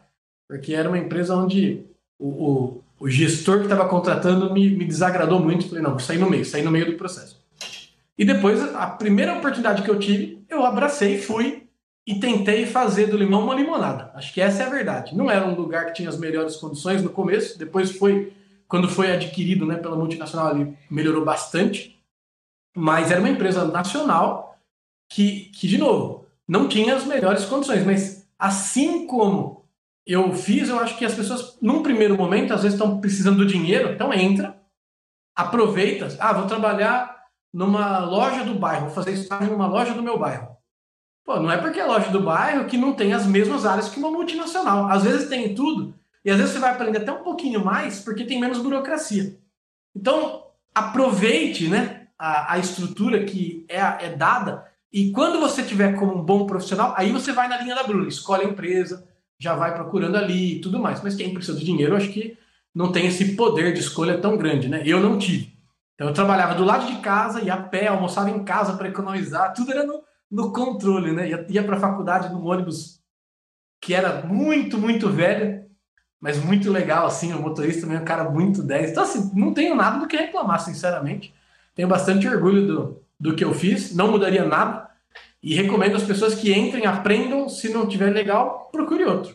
Né? Acho que acho que é isso. Uma hora vai achar, né? Eu nessa mesma empresa chegou um momento que as mudanças de pessoas me desagradaram. E aí eu caí naquela naquele loop. Por isso que eu fui trabalhar onde eu tô hoje, né? Tava naquele loop onde eu não era desafiado, eu não estava me sentindo é, como um profissional de, de crescimento expressivo, eu estava começando a, a, a, discordar das decisões que eram tomadas, como eu ainda não tinha grandes compromissos, né? não tinha é, grandes financiamentos, eu estava conseguindo me sustentar bem, eu morava no, no, no edículo da casa de um taxista nessa época, então meu custo era baixíssimo, assim, muito baixo. Mas para mim era muito bom, então eu tinha um poder de escolha eu consegui mudar e migrar de empresa. Fui morar no Paraná. Aí minha vida começou a mudar. Dali para frente, eu falei, opa, agora eu cheguei num lugar que tem um, uma, uma, um cuidado com as pessoas que para mim, sem, sem, brincadeira, assim, quando eu converso com, com, meus amigos, né, com a galera da, do, da faculdade, as pessoas não acreditam. A, a realidade que eu vivo é uma realidade muito boa. É uma empresa muito preocupada com pessoas. Então eu tenho muito orgulho de trabalhar. Não é, não é história. Então, agora, inclusive, está com o processo de estágio aberto. Né? Eu nem ia falar, mas é, vou falar. É a Bayer. Aproveitem, se cadastrem. A Bayer ela tem um processo muito legal de, de seleção de estagiários. Então, eu, como gestor, quando eu recebo o currículo, eu recebo pouquíssimas informações. A gente não. A gente privilegia a oportunidade de todas as pessoas terem uma, uma participação equilibrada. Então, por exemplo, eu não sei que faculdade a pessoa fez se a pessoa está na Anchieta como eu ou está numa USP, vai chegar no processo pelo mérito dela igual. Né? Então é muito legal. Processo muito, muito bem estruturado. Sou muito suspeito para falar, mas gosto muito. Acho muito bom, acho um mega exemplo. Tivemos agora o trainee de negros também no ano passado. Foram pouquíssimas vagas, mas gerou um, assim como o Magazine Luiza, né, foi um processo que aconteceu na mesma época, gerou um comentário na internet muito grande e, e às vezes um comentário que, que totalmente incoerente, sem entender, né? Tem 600 vagas, a gente está falando de poucas vagas ali para um, um, aumentar essa representatividade. Então, acho que assim, tem, tem exemplos muito bons na, da empresa que, que fazem sentido. E hoje eu sou muito feliz onde eu trabalho, consegui achar esse, esse vínculo, né? Mas as pessoas acho que têm tempo para procurar. Né? Eu vi uma, uma reportagem que não lembro quando que foi, nem onde que eu vi. Então, mas não é mentira, né? Então, é, é, real. É uma reportagem, claro, que nunca é tarde, né, para começar. Às vezes a gente fica com medo, né, de tentar mudar de carreira ou de, de migrar e fazer uma coisa, mas sempre dá tempo. Então, por exemplo, ah, quero, quero, tô com o saco cheio da minha carreira, quero virar escritor. Pô, se prepare, né? Se prepare para isso. Se planeje, volte, vire escritor, seja feliz. Então, acho que dá. Você vê exemplos de sucesso de pessoas que começaram a carreira aí depois dos 50, 60 e são bilionários, milionários e tal. Então, e também não é o fato de ser milionário ou não, né? Às vezes você é feliz, né? Não é milionário, tem uma vida assim, mas é feliz. Eu, eu prefiro às vezes ser feliz e estar com a consciência tranquila do que ser milionário e ter um, uma vida triste pra caramba, né? Então, acho que varia. Mas, mas eu fui pelo dinheiro, tá? Então, precisava do dinheiro no começo, me agradou muito ganhei mais dinheiro quando eu tive uma condição de vida. Eu lembro até o primeiro salário, né? Quando caiu, você faz uma compra ali, de, comprei uma. Eu era gordinho, comprei uma bicicleta ergométrica. Primeiro salário. Simples. Bem simples. Usei 10 vezes vendi. Então, assim, continuei gordinho. mas, mas é legal, né? Aquela coisa assim, o primeiro emprego, pô, empresa, empresa por sorte era muito boa, eu tive um gestor maravilhoso, então tive realmente sorte em alguns pontos, né? Mas se você tem um gestor que é ruim, eu acho que aí se a pessoa é, ela abusa ou ela ultrapassa os limites, eu acho que aí já, já não é uma questão de, de sorte, azar, de estar num lugar bom, que aí, aí vai para outros pontos que a pessoa tem que, tem que sair, né? Tem que, não, não deve se sujeitar a isso. Não, muito legal. Eu, eu é... queria comentar algumas coisas que ele falou aí. É, a primeira delas, que você já tinha falado antes, é que, que nem você começou na, na manutenção. E às vezes a pessoa pensa, tipo, pô, mas manutenção, é, tô fazendo faculdade. E não, você tá numa empresa grande, legal, tá ligado? E, eu acho que é isso, você tem que agarrar essas ideias, entendeu? É, aqui dá para crescer, é, é, uma empresa legal, é, e, e, acho que é, que é um pouco disso, eu achei isso interessante. Achei achei interessante que, que você falou aí de.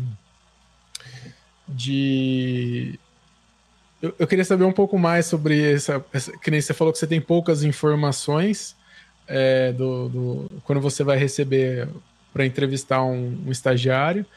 E uhum. além disso, eu, eu queria saber. É, numa ficha de estagiário ali, a, a primeira ficha, como fazer uma ficha para ser contratado da seguinte forma, não, não inventar coisas, Sim. mas é, o que inventar colocar, péssimo, né? Péssimo. É, péssimo. É, o que colocar, como colocar e assim é, uma pessoa que não tem nenhum nenhum nenhum trabalho, nenhuma experiência, né, nenhuma experiência, o que fazer para é, se destacar ali para ser escolhida a sua ficha ao invés da que nem no caso da Bayer aí 500 milhões de currículos é, porque escolher você, entendeu? Sim. É, Bom, eu vou fazer lá. rapidamente desculpa, um pode falar, imagina. É que o Bruno, ele antecipou a própria pergunta que eu já ia fazer, então só vou fazer um complemento é, com esse ponto que você falou sobre o que se destaca no currículo e quais as condutas comportamentais que vocês notam após esse recebimento de currículo numa entrevista. Então, comportamento, o que, que você nota, porque eu vejo que é, grande parte das eliminações não são por currículos, né? E, e, ingressando um pouquinho mais nessa esfera também que você tinha comentado sobre faculdades de renome ou não, eu entendi que na Bayer vocês têm um outro tipo de processo seletivo, mas nós sabemos que no mercado de trabalho num todo há essa dificuldade de entrada. Como superá-la? Uhum. E é isso, pode responder com, por completo. Perfeito. Bom, eu vou começar pela pela parte do Bruno ali com, com o currículo. É, o currículo, sendo muito sincero, quando ele chega para mim, ele é uma folha bem resumida, que a pessoa preenche no próprio site, Né? Então, aquelas informações que a pessoa imputa no site chegam para mim de uma forma extremamente resumida. Muito, muito resumida. Praticamente eu não sei nada sobre o candidato. Então, é, a gente passa. Existem os processos, existe uma dinâmica né, virtual, depois tem a dinâmica física e a entrevista. Quando o processo precisa de um currículo, que eu, que eu acho? Primeiro, nunca, nunca, em nenhuma situação, mentir. Né? Mentir, nunca. Nem no currículo, nem no trabalho. Nem na vida, né? Possivelmente. Tipo Harvey não Specter, minta, né? a, é. aquela série Suits lá que tem o. que ele chega é, e encontra só na ficção, né? não, né? Rapaz, rapaz bonitão, rapaz gênio, mentiu, deu certo. Muito raro, né? Então, assim, não minta, né? Não minta. Já aconteceu de fazer entrevistas e a pessoa coloca lá inglês fluente. Eu falo, ah, legal, então, então vamos conversar em inglês. Aí, ah, mas é que eu estou destreinado. Mas não é fluente? É, ah, então tá bom. Então você está destreinado, eu vou fazer uma pergunta mais simples. Aí você faz uma pergunta simples, você não sabe nada. Mas o que que é? Ah, comecei semana passada o curso. Então você não é fluente, né? Nem no espanhol, né? Tipo, vai, vai, você fala espanhol. Não, não sabe falar espanhol. Tem, espanhol é totalmente diferente. Então não minta, né? Não minta. Outra coisa, não peça para os outros fazerem os exames por vocês. Tipo, às vezes eu não sei muito inglês, peço inglês, né? Inglês, né? Tô falando, mas não sei, não sei falar muito bem inglês, ou não sou muito bom em raciocínio lógico, que são os, os testes padrões que as empresas colocam, pede para outra pessoa fazer o teste no lugar. Esse é, um, é uma cilada, né? Porque às vezes a pessoa faz o teste, vai bem, na prática a pessoa não sabe nada. E aí não é o perfil que era desejado para vaga. Então, para mim, no currículo é coloque a verdade. Se eu tenho uma experiência, por menor que seja, coloque. Não precisa florear muito, né? Por mega detalhes e tal. Ah, eu imprimia a folha, pegava a folha, levava a folha para a portaria, portaria. Não. Coloque o contexto. Qual é, qual é a responsabilidade que a pessoa tem? Então, minha responsabilidade, por exemplo, é sou responsável pelo faturamento do, do, da fábrica. Sou responsável, trabalhei no mercado. Sou responsável pelo empacotamento. Excelente. Que comportamento você pode ter? Para mim, é uma experiência que você pode ter dezenas de habilidades. Você pode aprender a, conversar, a ter relacionamento interpessoal, a entender como funciona o fluxo de pessoas, ajudar em outras atividades de gestão de estoque. Dos... Então, tem várias atividades que a pessoa pode aprender ali que pode colocar no currículo. Então, eu iria na linha da verdade e das atividades que a pessoa realmente executou. Ah, mas eu nunca trabalhei. Nunca trabalhou? Não. Legal. Tá fazendo faculdade. Tem algum trabalho de faculdade que seja digno de colocar no currículo? Um trabalho que você fala, pô, esse trabalho eu mergulhei. É um trabalho que eu gostei, é, não tem experiência, pode colocar experiência profissional. Pode, escreve ali. Né? Eu, eu, na época eu nem lembro como eu fazia. Eu acho que eu colocava, estou em busca do primeiro trabalho, mas faz tanto tempo que eu nem sei como é o currículo atual, detalhado para uma pessoa no primeiro emprego. Mas eu, colo, eu colocaria assim hoje, eu colocaria, olha, estou em busca da minha primeira, no objetivo, né? Estou em busca da minha primeira colocação e tal. E eu descreveria um pouco de, de, dos projetos, dos trabalhos que eu executei, quais trabalhos me agradaram mais. Que aí o gestor que vai contratar essa pessoa, ele já tem uma noção. Eu tive direito na faculdade. Eu nunca vou colocar direito dentro do meu currículo, porque não é o meu perfil, diferente do da Bruna. A Bruna fez faculdade de direito, então para ela tem muito sentido. Para mim, quando eu, eu, tive aula de estatística, administração de produção, administração financeira, foi onde eu falei, nossa, é isso, é isso que eu quero trabalhar, é isso que me faz, faz me motiva, me motiva né, para ver probabilidades, tendências. Isso é o que me agrada. Então, para mim, eu colocaria algo nessa linha. E na entrevista, na, aí vamos para a dinâmica. Na dinâmica, a gente não quer aquele perfil que todo mundo acha que quer, né? Ah, é, sou, vou liderar o grupo da dinâmica, vou, falo tudo. Não, você quer pessoas sinceras, dá para ver, ninguém é tonto, nenhuma pessoa é tonta. Nenhuma, nenhuma pessoa. Nenhuma, as pessoas elas têm uma capacidade de, de, de, ter uma empatia e entender o comportamento dos demais, que é muito, é muito legal, é muito fácil, né? Da gente ter essa percepção. Então, para mim, numa dinâmica, o que eu quero ver? Como a pessoa se relaciona no grupo, como a pessoa interagiu durante a atividade, como que, como que as pessoas pensaram na solução. O ano passado, por exemplo, o grupo que. Um dos grupos que a gente passou para a entrevista fez um trabalho que não tinha nada a ver. A, a, o resultado era para ser A, entregaram B. Mas a dinâmica das pessoas no grupo foi tão boa, foi tão legal, tão natural, sabe? Que dava gosto de ver o pessoal trabalhando. Você fala, pô, que bacana esse grupo, um grupo que se encaixou bem. E aí depois, na última etapa, normalmente que é a entrevista com o gestor, com RH, com um analista da área, depende de quem está participando do processo, a, a, o que é, é buscado normalmente são exemplos de comportamentos, são exemplos de competências. Então, como que a gente encontra essas evidências? Através de uma ação. Então, aconteceu uma ação. Eu tive uma resposta a essa ação, essa ação gerou um resultado. É assim que você estrutura uma resposta. Então, por exemplo, ah, é, me dê um exemplo de uma situação onde você precisou gerenciar um conflito. E eu nunca trabalhei. E agora, meu Deus do céu? É uma pessoa muito pura que nunca teve um conflito na vida.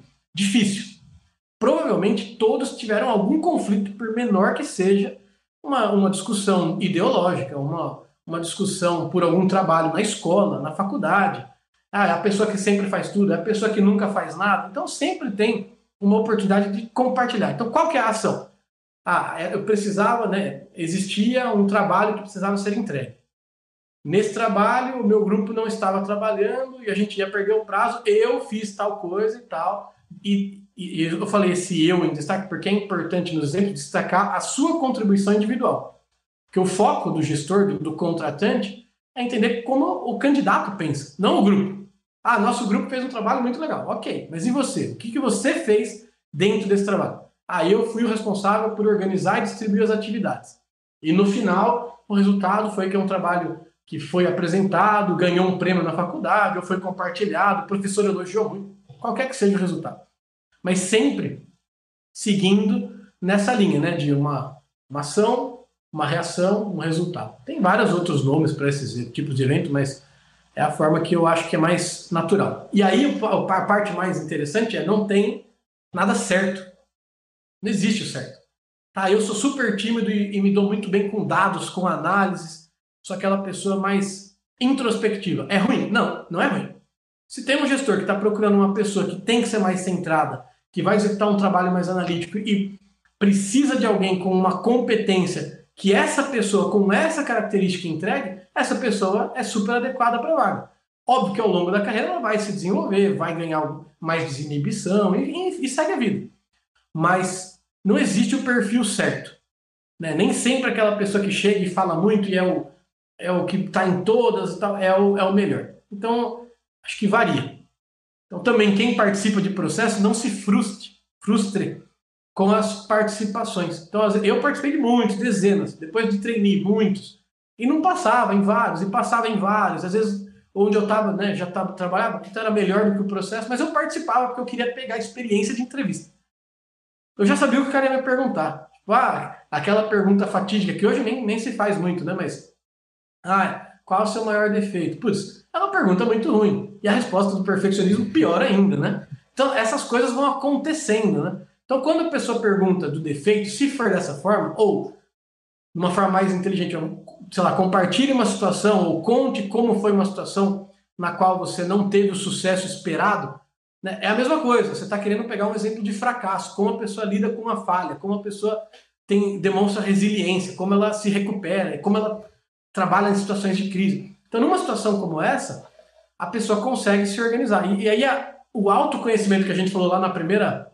pergunta, de novo se faz importante. Que se eu não sei a minha falha, eu estou naquela zona que o Bruno mostrou na pizza vermelhinha. Você tem um conhecimento muito fechado, você é muito, você tem a cabeça muito pequena ainda precisa conversar, entender, ouvir os outros, né? Dar, dar o, o direito do outro se expressar. Acho que é isso. Ouvir genuinamente, não, sem questionar. Muito difícil a gente não questionar, né? Ouvir uma coisa e não, não nos posicionar, mas tentem fazer esse exercício. Escute, ouça, absorva e vai embora. Depois pense, volte, construa argumentos fora do, do momento ali da emoção, né? Argumente e tal. Então, eu acho que são, são essas as dicas do currículo, sabe? e da entrevista, né? Avancei um pouquinho para a entrevista. Eu não sei o que, que você tinha, você tinha perguntado alguma outra coisa que eu, que eu não respondi, Bruno? É, ah, da empresa. De, é, na, e o outro ponto era a questão da faculdade, né? Também. A respeito de quando você tem uma dificuldade aí. A gente sabe que no mercado de trabalho, algumas faculdades. Boa. Perfeito. eu, eu, essa, é, não era, mas é boa essa pergunta. E ele deixa, já tinha respondido deixa... que era do de, de que eu queria saber como era na Bayer lá que ele falou que ele tem poucas informações. Eu achei aquele importante para para o gestor não ir com os achismos dele de e meio sem, preconceitos, né? Com é, preconceitos. É, ir com preconceitos, sem preconceitos para falar com a pessoa. Sim. Não tem, não Ou tem se você tem um e se você tem um preconceito, é saber qual é o seu Exato. Saber qual é o seu preconceito para você tentar tirá-lo da entrevista. Eu falo preconceito, mas por exemplo, às vezes você vai para uma entrevista de venda, se eu tenho uma tatuagem assim na cara, você fala, esse cara talvez não seja a pessoa ideal porque tem uma tatuagem no rosto. Isso é um preconceito. Sim. Será que não é uma pessoa que é boa para alguma operação? Então, acho que acho que conhecer o preconceito é importante. A gente até faz alguns treinamentos, eu até tinha em paralelo aberto aqui, tem um teste no site da Harvard, de Harvard, que é muito legal. É um treinamento de bias, que são vieses, né, de preconceitos. Então, eu não sei, eu não, não sei o link, depois se você quiser caçar aí, Bruno, Bruna, né, vocês podem procurar, ajudar a, a, compartilhar, mas é um teste que você faz, você vai respondendo, tipo, como que o seu cérebro, sem você pensar, responde, tipo, para preconceitos. Então, parece lá, uma pessoa mais gordinha como eu uma pessoa magrinha. Qual, como que você responde? Cara, identifique o mais magrinho, aí você responde. É um teste bem rápido, assim, direita e esquerda. No final você tem uma noção do quão preconceituoso o seu cérebro, qual, qual o viés dele, ele já age instintivamente antes de você perceber. É legal. E é legal a gente parar e pensar nos nossos preconceitos, né? Tipo, será que um, um médico com o corpo inteiro tatuado é pior do que um médico sem tatuagem? Será que um, um médico, um, um, médico homem trans é pior do que um médico homem hétero? Não muda nada. Porque você está ali para ser operado, não para interagir com a pele daquela pessoa para saber se tem que tirar uma foto. Por exemplo, se eu fosse fazer um concurso de fisiculturismo, a tatuagem é, é, é um problema, porque ela, ela conta pontos negativamente. A pessoa tem menos pontos porque oculta a definição, enfim. Mas mas eu acho que é legal saber os vieses antes de entrar na entrevista. Indo para a pergunta da Bruna. Por isso que eu não tenho tatuagem. Olha, eu, eu só tô aqui me perguntando como que você sabe que esse é um empecilho para fisiculturista. Ah, eu vejo muitos vídeos de todos os fez? assuntos, né? Não, muitos podcasts, muitas coisas, né? Eu tô imaginando eu, eu sou... ele ali pesquisando. Eu sou, eu sou muito generalista, assim, eu gosto de pesquisar tudo. Aí eu pesquiso, tipo, é, sei lá, pimenta. Legal. Pimenta. Aí eu entro no assunto pimenta, vou no detalhe da pimenta. Não vou ser um expert em pimenta, não é uma pessoa que vou viajar ao mundo para comer pimenta. Mas eu quero saber bastante sobre pimenta. Então, por exemplo, hoje, né, hoje na, entre o trabalho aqui, eu falei, ah, vou dar uma, uma estudada em. Como que chama? É nutrição esportiva. Aí vou dar uma olhada em nutrição esportiva. Comecei a pesquisar nutrição esportiva. Comprei um livro ali que estava em promoção. Tava sete reais, comecei a ler o livro. Pô, não vai, não vai mudar nada na minha vida, mas eu, eu saio do foco de empresa que eu tenho de logística, do hobby, eu tô, tô dando uma viajada. Questão da faculdade. Eu não, talvez não seja a melhor pessoa para responder, né? Em alguns processos eu não passei nem da primeira fase, né, das empresas. Eu acho que hoje em dia isso já naturalmente está mudando, tá? Eu acho que as pessoas tendem a ter menos preconceito com a faculdade e dar mais chance para as pessoas serem ouvidas. Mas o que eu fiz, tá? Porque eu tinha esse receio. Falava, pô, preciso fazer alguma coisa. Então, depois que eu acabei a faculdade, eu já emendei um MBA. Eu já estava trabalhando, tinha um dinheiro, fui emendei um MBA em Supply Chain e Logística. Foi a melhor coisa que eu fiz? Não, não foi. Por quê? Porque fiz uma faculdade que já tinha um nome um pouco mais conhecido. Quando eu fiz isso, eu acho que eu, eu gastei uma bala que podia ter sido gasta num momento mais posterior de uma forma mais inteligente. Porque eu era uma pessoa com 22 anos numa sala com vários gestores, várias pessoas que já estavam no momento mais avançado da carreira. Então eu conseguia me relacionar com todo mundo, normalmente fiz bons amigos, mas talvez hoje, se eu tivesse na mesma classe, eu teria conexões, né, amizades mais profundas, eu teria aproveitado melhor as conexões, os professores, o conhecimento.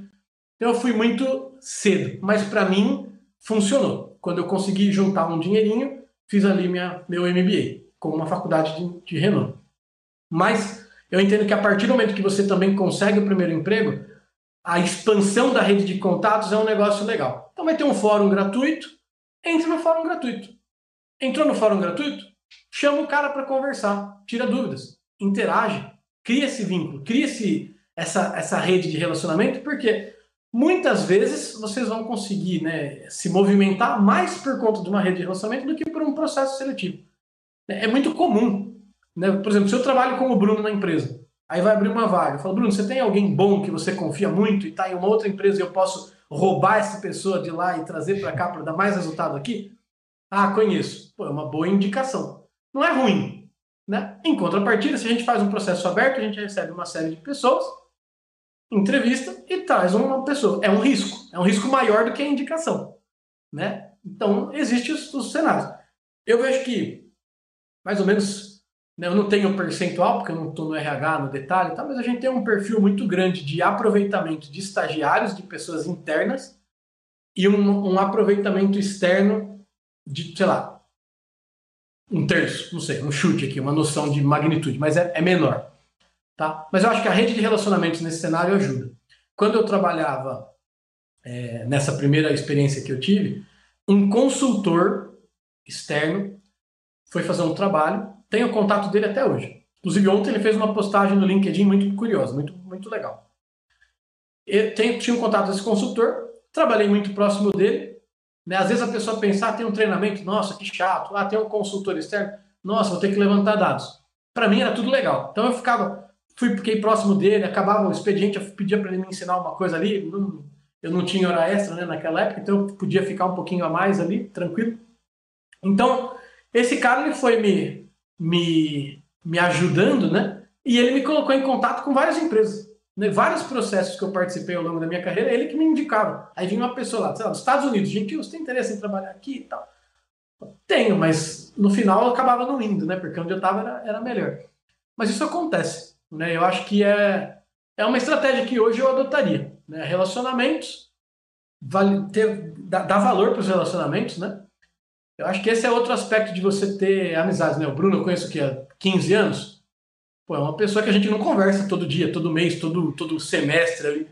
Mas eu sei que se a gente sentar para tomar um chopp, vai ficar lá a noite inteira. Ah, vamos comer um brócolis junto. Legal. Vai ser um programa legal. Vai ser agradável.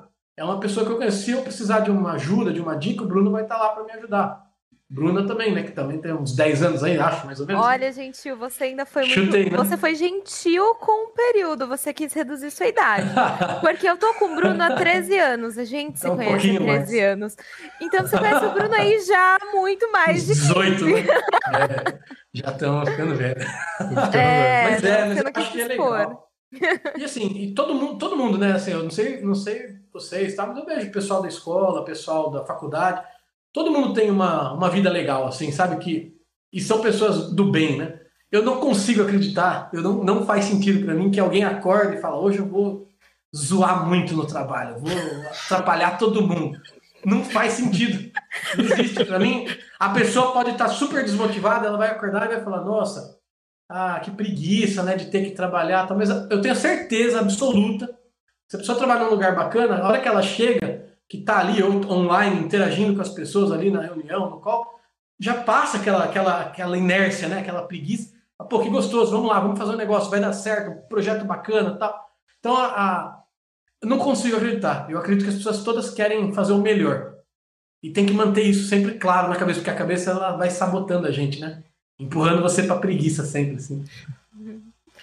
Eu, eu lembrei um negócio que eu ia comentar e acabei esquecendo é, de que você falou que, que tentou várias, várias, vários trabalhos antes de conseguir um. E é importante falar isso, porque o, o público-alvo aqui são pessoas que ainda não conseguiram um emprego, não, nem tentaram, nem começaram uma faculdade. E às vezes a pessoa se sente derrotada porque tomou um não logo no primeiro, assim, se sente mal, incompetente, é, e nada mais prova que, do que você que hoje tem um cargo muito bom numa empresa multinacional muito grande e tomou não de uma livraria, né? É... Não, várias empresas. A livraria foi uma que eu até falei, ó, oh, que legal, né? Então, podia Podia ter dado certo, mas assim, várias eu, empresas. É, mas assim, um exemplo, né? Tipo, uma livraria do bairro tomou um não Sim. e a Baia achou você bom para cuidar do supply chain dela, entendeu? Então é. não é para se desanimar, é que não bateu, não bateu por é. N motivos. Porque Às vezes você tá num dia ruim, né? Você tá acordei mal, acordei com dor de barriga. Aí você vai entrar branco na entrevista. Nossa, meu Deus, a qualquer momento eu vou me dar mal aqui. É, ou até o entrevistador, né? Até o entrevistador. O entrevistador. Exatamente. É, briguei em casa. Nossa, é, quebrei o copo da avó da esposa. Nossa senhora. Qualquer coisa que aconteça, né? Às vezes você, vai, você pode ser impactado. Então, é óbvio, dá a sensação de fracasso, de frustração, de incompetência. E a gente tem que saber passar por isso rápido, né? O ciclo do luto. Né? Talvez ao contrário de pessoas, né? Quando a gente perde, que é mais, mais doloroso, mas quando a gente fala da carreira e dessas experiências, é tentar atravessar e dar, dar tempo ao tempo. Se eu estou frustrado, participei de um processo e me frustrou, legal, não vou ficar frustrado por frustrar, por me frustrar. Eu vou ficar frustrado por um motivo. Então eu tenho que parar, o que, que eu fiz que não foi legal? Pô, fiz tudo legal, mas não deu certo. Então tá bom. Na próxima eu vou tentar de novo. Ah, não. Aqui eu podia ter respondido melhor, meu exemplo foi fraco. É isso que eu, eu conheço uma pessoa, posso mandar uma mensagem para alguma dessas pessoas aqui que estão aqui no podcast, no LinkedIn, pedir uma dica. Ok. Ou não, todo mundo tem, né? A gente falou lá antes. Ninguém, tipo, se eu vier uma mensagem, pior hipótese, imagina, sei lá, o Whindersson.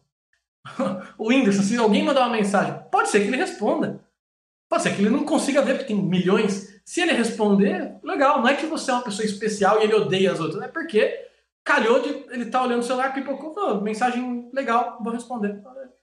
Pessoa normal, né? Fazendo coisas normais. Eu não tenho, conheço, não conheço nenhum artista, nada, mas eu imagino que seja assim, né? Eu acho que, que o não a gente tem. Então, buscar mais. E, dar, e respeitar o luto. Um cara pediu uma, uma gravata emprestada para Evaristo Costa, ele emprestou.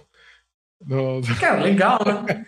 A Marina Rui Barbosa. Cara, eu nem sei dar nome gravata Salve, até hoje, é, é vergonhoso. Salve melhor juiz, acho que a Marina Rui Barbosa, ela. Uma moça estava se formando e não tinham nenhum vestido, era da periferia. E a mãe mandou uma mensagem, assim, a mãe super. Será que você não tem nenhum vestido velho para emprestar para minha filha? E ela mandou desenhar o vestido para a filha dela, e, enfim. Mais mas... do que o meme do Mackenzie lá, né? Que os artistas todos respondem. é gente mas, perfeito. Mas responderam. é, não tem. Eu, eu, eu, eu, acho que o não na esquina, assim, óbvio que também o, o, entre ser chatíssimo e pedir uma coisa, né? Então, às vezes vou mandar uma mensagem pro Bruno. Entro lá no, no Instagram, no LinkedIn. Oi, Bruno, tudo bom? Vi seu podcast você pode me ajudar com esse ponto aqui? Então, é legal. Não pode ver lá, tem X mensagem. Talvez semana que vem ele chegou nessa, respondeu. Se ele não respondeu, a pessoa manda mais mil. A hora que ele abrir, ele fala: opa, tô com um pouco de medo aqui, né? Tem mil mensagens dessa pessoa. É melhor eu não. Sei lá, né? Então, assim, acho que, acho que é o bom senso, a paciência, calma. É, outra coisa que você comentou, desses não que você tomou, você foi aprendendo como se portar e o que responder, sim, né? Sim. Como ser melhor. É importante também, é um aprendizado. É, até, até no não você tem aprendizado, né? Às vezes você aprende muito mais com o não, com, com o perder, com o errei, do que com o acerto. Né? É. E o nervosismo só, é. Beleza, consegui. E quando você toma o não, você tem que saber o porquê que você tomou o não, né? Sim, e um, um, nervosismo tonto que você tem, por exemplo, ah, me chamaram para entrevista de estádio. Que roupa eu vou? Nossa senhora, que roupa eu ponho? Aí você quer ir social, chega lá, tá todo mundo de camiseta e bermuda. Falou, oh, tonto lá nesses locais. então, toda, vez, toda vez eu não tinha muita roupa. Né? Então, tipo, eu tinha a minha roupa de entrevista. Era uma calça jeans, um cinto, um sapato, uma camisa azul, padrão. Então chegava, via todo mundo de polo, eu de camisa. Falei, hum, me dei mal. Mas não tem nada disso. Então, de novo, né? Entenda ali o dress code, não vai de sunga, né? Não vai de regata, mas entenda o dress code, um esporte chique, se for uma outra empresa que já tem ali, dá uma pesquisada, vai mais ou menos coerente para não chegar perdido, né? Mas eu acho que é que é muito tranquilo. Gente, eu me preocupava com esse tipo de coisa também, né? Ah, como que eu vou? Nossa, é, agora, né? Pandemia. Na dúvida, eu não cumprimento com a mão. Não vou não, nem o soquinho. Por que tem que dar soquinho se tem uma pandemia, meu Deus? Cara, tem uma pandemia. O que, que eu ganho? Ah, deu um soquinho em você. Cara, me sinto mais, mais amigo? Não. Então, eu, eu sou neurótico com, com limpeza, pandemia e tal. Fiquei bem, bem atento, sou bem caxias. Mas se alguém vem me cumprimentar, eu cumprimento. Essa mão, ela virou contaminada. Eu já vou ali até o álcool chegar. Só que, só que eu acho que essas preocupações as pessoas podem ter né, no ambiente, no mundo, no, na forma que está. Ah, uma entrevista virtual, como me portar? Vou preciso pôr uma roupa social? Ah, vou pôr uma roupa social e bermuda? Vou arrumar iluminação? Então, menos preocupação, talvez, com a tecnologia, mais preocupação com o conteúdo, né? O conteúdo que é o que vai mandar na, na dinâmica e tal. E o nervosismo, outra coisa importante nesse momento né, da entrevista. Nervosismo. Eu era tímido, nossa, eu, eu, eu tremia por dentro, suava frio na entrevista. Frio. Ficava desesperado, desesperado. Eu era totalmente, quando faz aquelas análises de RH, totalmente raciocínio lógico, zero emoção. Então eu ficava tipo, agoniado né, na entrevista. Então, com o tempo também, essas experiências que o Bruno comentou, de eu participar de várias, me ajudaram a quebrar o gelo, né? Fui quebrando o gelo. Né? Eu lembro que, por exemplo, teve uma, uma primeira namoradinha de adolescência, tipo, via a namoradinha em todos os lugares, mas nunca tinha coragem. Aí um dia um amigo conheceu. Então, eu, a vida inteira, não só no trabalho, eu tinha esse comportamento mais retraído, mais tímido, mais na minha. Quando eu fui começando a ver que as pessoas não estavam ali para me atacar, para fazer nada demais, e, e, que gostavam de mim, queriam me ouvir, conversar comigo, eu comecei a me abrir mais, comecei a ser mais natural, e aí as coisas foram, foram evoluindo. Mas o nervosismo também, assim, eu, eu, eu acho que a pessoa tem que criar técnicas. Técnica 1 é tipo, leva uma caneta, fica segurando a caneta. Já, já quero, você joga o nervosismo todo na caneta. A bique que se dane depois. Mas a caneta tá com o nervosismo sendo recebido. Ou, é, antes de uma entrevista online, leva um copo de água. Se, se, se gaguejou, toma um copo de água, volta, dá aquela acalmada. Né? O, o entrevistador não está ali para ser um carrasco, ele está ali para ajudar o candidato a se expor da melhor forma possível. Então, às vezes, a, as pessoas veem como uma disputa, né? Preciso provar para o recrutador que eu sou bom. Não. O recrutador precisa fazer com que você se abra e mostre para ele que o que, o que ele está buscando existe em você. Se o que ele está buscando não existe em você, vai existir em outra pessoa. Talvez, ou em você mesmo daqui a um, um ano. Né? Tem casos de estagiários que tentaram três vezes entrar na, em empresas que eu já trabalhei e conseguiram na terceira tentativa. Nem por isso ele é pior ou melhor que outros. Então, acho que é nessa linha. A pergunta que não quer calar, qual o seu signo que você disse que tem problema com limpeza? É virginiano? Travou. Não, não, eu não sou o cara do Travou, signo. É, era Libra. Era, voltou? Voltou? Tá ouvindo? Não. Não, eu tô, falei brincando, porque era Libra, mas aí eu vi. Ah, não, fiquei congelado. Não, eu nasci em outubro, eu sou Libra, teoricamente. Só que eu vi que mudou o signo, então, tipo, falei, não sei. Na dúvida é dragão, chinês, nasci no ano do dragão. Ai, mas é gente. é Libra, é Libra. Não, mas muito legal. Toda vez que eu vejo de, de, de signo chinês, eu lembro que alguém na escola falou: Nossa, que signo chinês você é? E você? E, você? e todo mundo é do mesmo ano. É tá o mesmo, é o mesmo ano. E ele, nossa, que coincidência! Um que coincidência! Eu entrei depois, todo mundo era rato e eu era dragão. eu não lembro quem na escola mandou essa. Ô, amigo!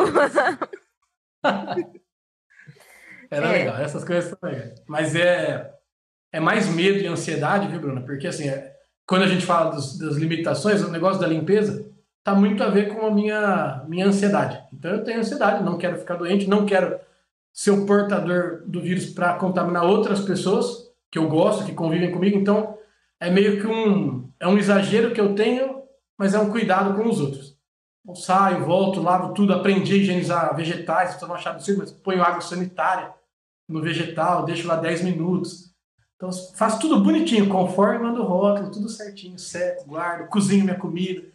Nossa, tô... aprendi, nossa, maravilhoso, assim, algumas coisas acho que me dão uma confiança de que eu estou fazendo a minha parte. Estou com a consciência, se eu pegar Covid, eu vou pegar porque espirrou alguém, veio um vento e dei azar, mas, mas eu acho que é muito difícil.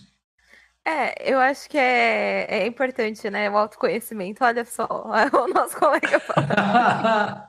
Não, mas com certeza. É... Eu acho que é exatamente isso em tudo que a gente for fazer da vida, né? A gente fazer o melhor que a gente pode dentro do que a gente acredita num cenário perfeito. Então, é. É... ah, eu vou tentar hoje ser a melhor filha, eu vou tentar ser a melhor esposa, eu vou tentar ser a melhor profissional.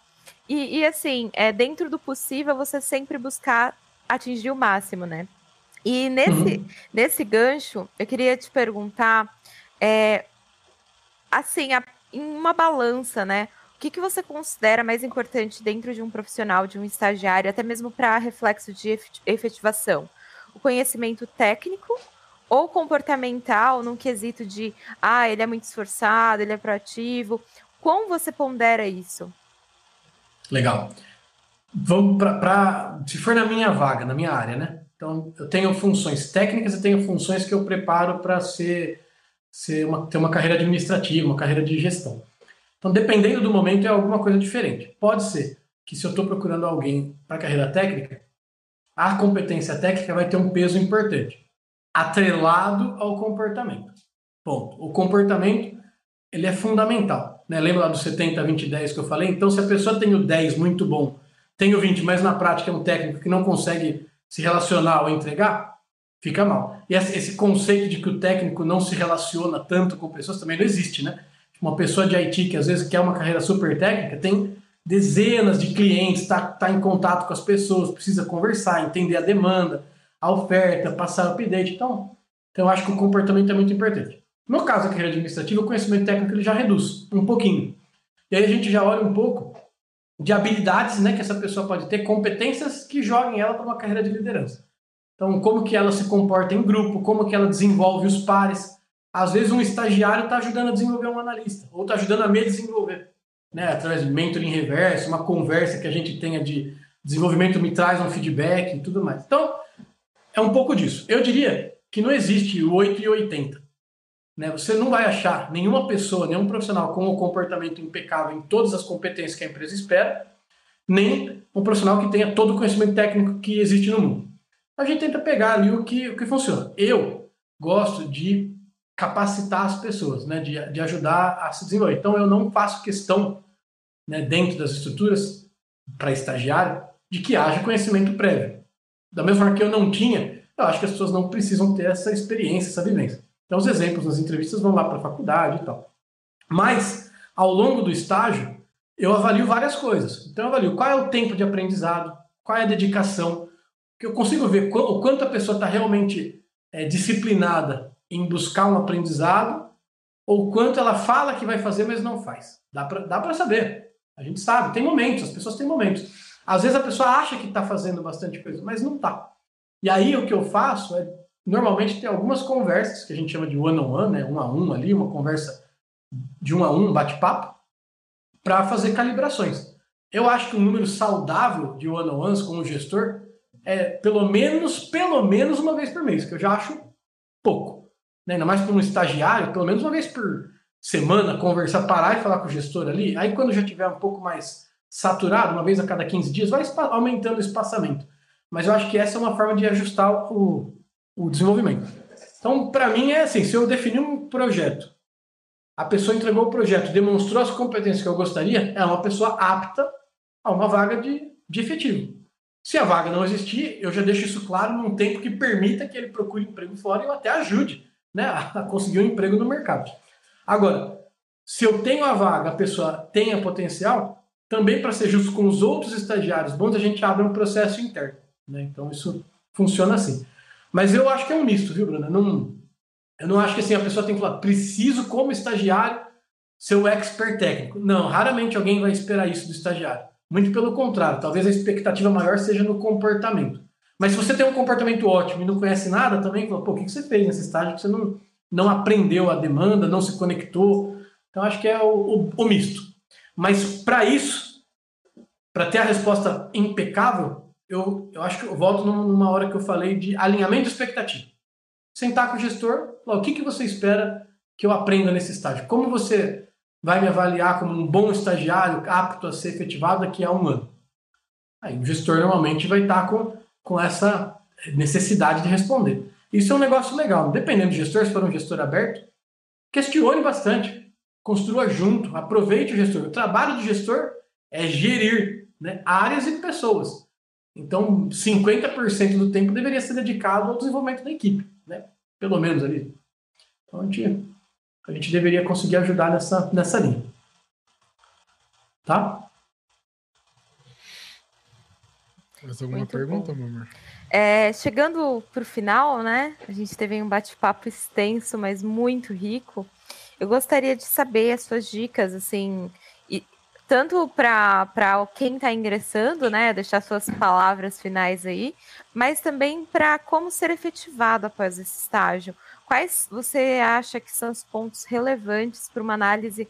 Lógico, a gente está falando aqui de uma questão genérica, lógico que cada uhum. área vai demandar alguma expertise diferenciada, mas num, num contexto global, o que, que você acha por relevante? Olha, então, vou fazer um apanhado de tudo que eu falei, né, para responder assim. Vou, vou, tentar resumir, tentar ser um pouco sucinto. Eu acho que a clareza das expectativas, né, acho que é o primeiro ponto, não só no trabalho, acho que na vida, não só para o estagiário, para qualquer função. É necessário que exista uma clareza do que é esperado. Depois que a expectativa é definida e está compartilhada, é um acompanhamento dessa expectativa. Eu não posso chegar e falar, Bruno, eu quero que você faça uma escultura do Davi.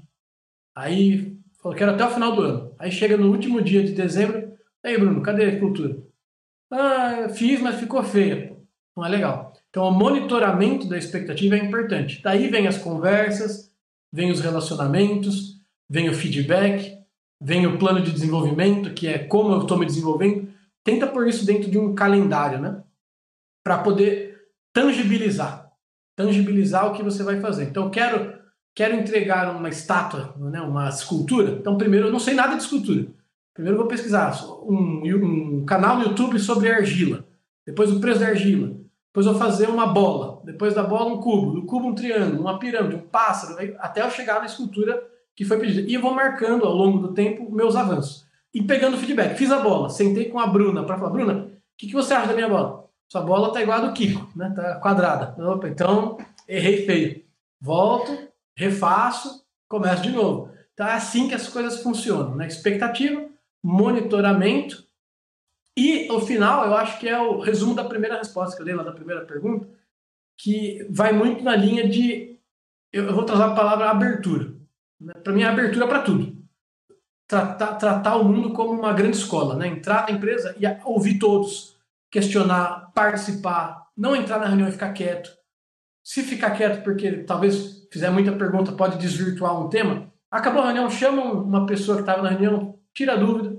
As pessoas gostam de explicar, gostam de compartilhar. É difícil você ver alguém que quer segurar o conhecimento né, no mundo de hoje.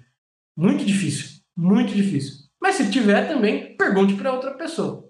Então, abertura, expectativa, monitoramento do plano, né? ter um plano, ter tudo isso bem estipulado e monitorado, e abertura para aprender e tratar os outros com, com respeito. Acho que é isso.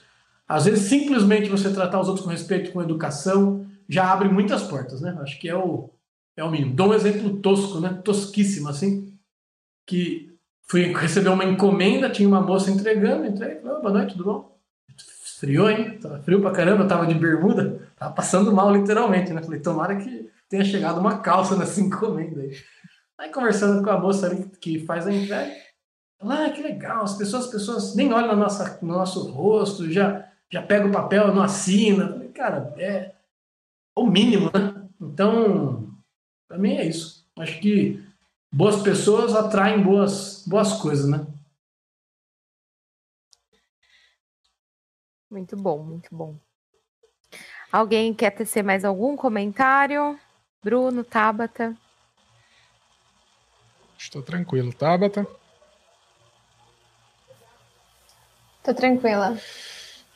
Então é isso, encaminhando para o final. Pessoal, eu achei que foi muito enriquecedor. Eu quero agradecer aqui grandemente o Gentil por ter aceito esse convite. Com certeza ele colaborou muito para o nosso projeto. É, aqui o Bruno vai fazer agora o nosso merchan, porque ele tá, ele tá bom nessa área. Por favor, Bruno, toca o jabá. Sigam a gente, compartilha. É... Comenta, e... curte, compartilha. Comenta, curte, compartilha. Segue. Tire suas dúvidas. Ative o sininho. Ative, Ative o sininho. sininho. É, estamos em diversas redes sociais aí. Estamos no YouTube, no Twitch, no, no Spotify. Twitch, no Spotify, no Deezer, no da Apple, no do Google, enfim, aonde você quiser ouvir a gente, você vai ouvir. É, e eu queria deixar um convite público pro Gentil vir aqui em casa, que ele mente e fala que eu não convido ele. Vai ficar registrado quando eu estiver em Jundiaí. E não dê soquinho na mão dele. é, acho assim, que é acho isso, que é gente. É muito legal o que vocês estão fazendo, é muito, muito nobre, muito enriquecedor. Assim, acho que espero que se ajudar uma pessoa, né, já já tá ótimo. Né? Já fez uma pequena mudança ali, então é, espero que não só esse, como os outros que vocês tiveram, os que vocês vão, vão fazer ainda, sejam bacana, leves, assim como vocês trataram, tá? E espero que eu tenha ajudado, né? Não, não seja muito confuso, não falei muito rápido. Se alguém quiser me encontrar, não é difícil, né? Porque não é um nome nossa, né? Muito complexo. Então no LinkedIn acho que tem eu e meu pai. Não tem, não tem muita gente, não. Mas fique à vontade aí para tirar dúvidas, para acessar, para qualquer que seja o, o assunto. Acho que dentro do possível, né? Dentro do, das limitações de tempo entre hobbies, vida, família, tudo e, e trabalho, eu vou, eu vou respondendo, vou ajudando e tal. E é isso. E é isso. Muito obrigado. Muito obrigada a você, gentil. A gente agradece sim grandemente. É, agradeço de verdade, porque a gente sabe que não é fácil dentro dos seus hobbies e trabalho ter um tempinho aí pra gente. Mas agradecemos mais uma vez. Valeu, Legal, gente. Obrigado. Quer, quer, deixar um jabado das suas músicas lá que, que você fez? Cara, eu tenho um nome artístico muito ruim. Pior do que o original. Aí eu tô mudando. Mas vamos mudar, vamos mudar. Aí daqui a uns meses você, joga aleatoriamente, assim, põe um tipo um jequiti assim na, na tela, dá um pisco, põe lá o meu arroba, o meu nome lá e aí vai dar certo. Mas, Beleza, pode Mas é deixar. é legalzinho, música eletrônica, bonitinha, assim, legal. Vai ficar legal. Então tá bom. Então Falou, é isso, gente. gente. Obrigado. Esse foi o nosso quarto episódio, Parte Futuro. Ficou com dúvidas sobre autoconhecimento, escolha da profissão, escolha da faculdade volta atrás que a gente tem episódios aí tratando desses temas. Muito obrigada. Boa noite, pessoal. Boa noite.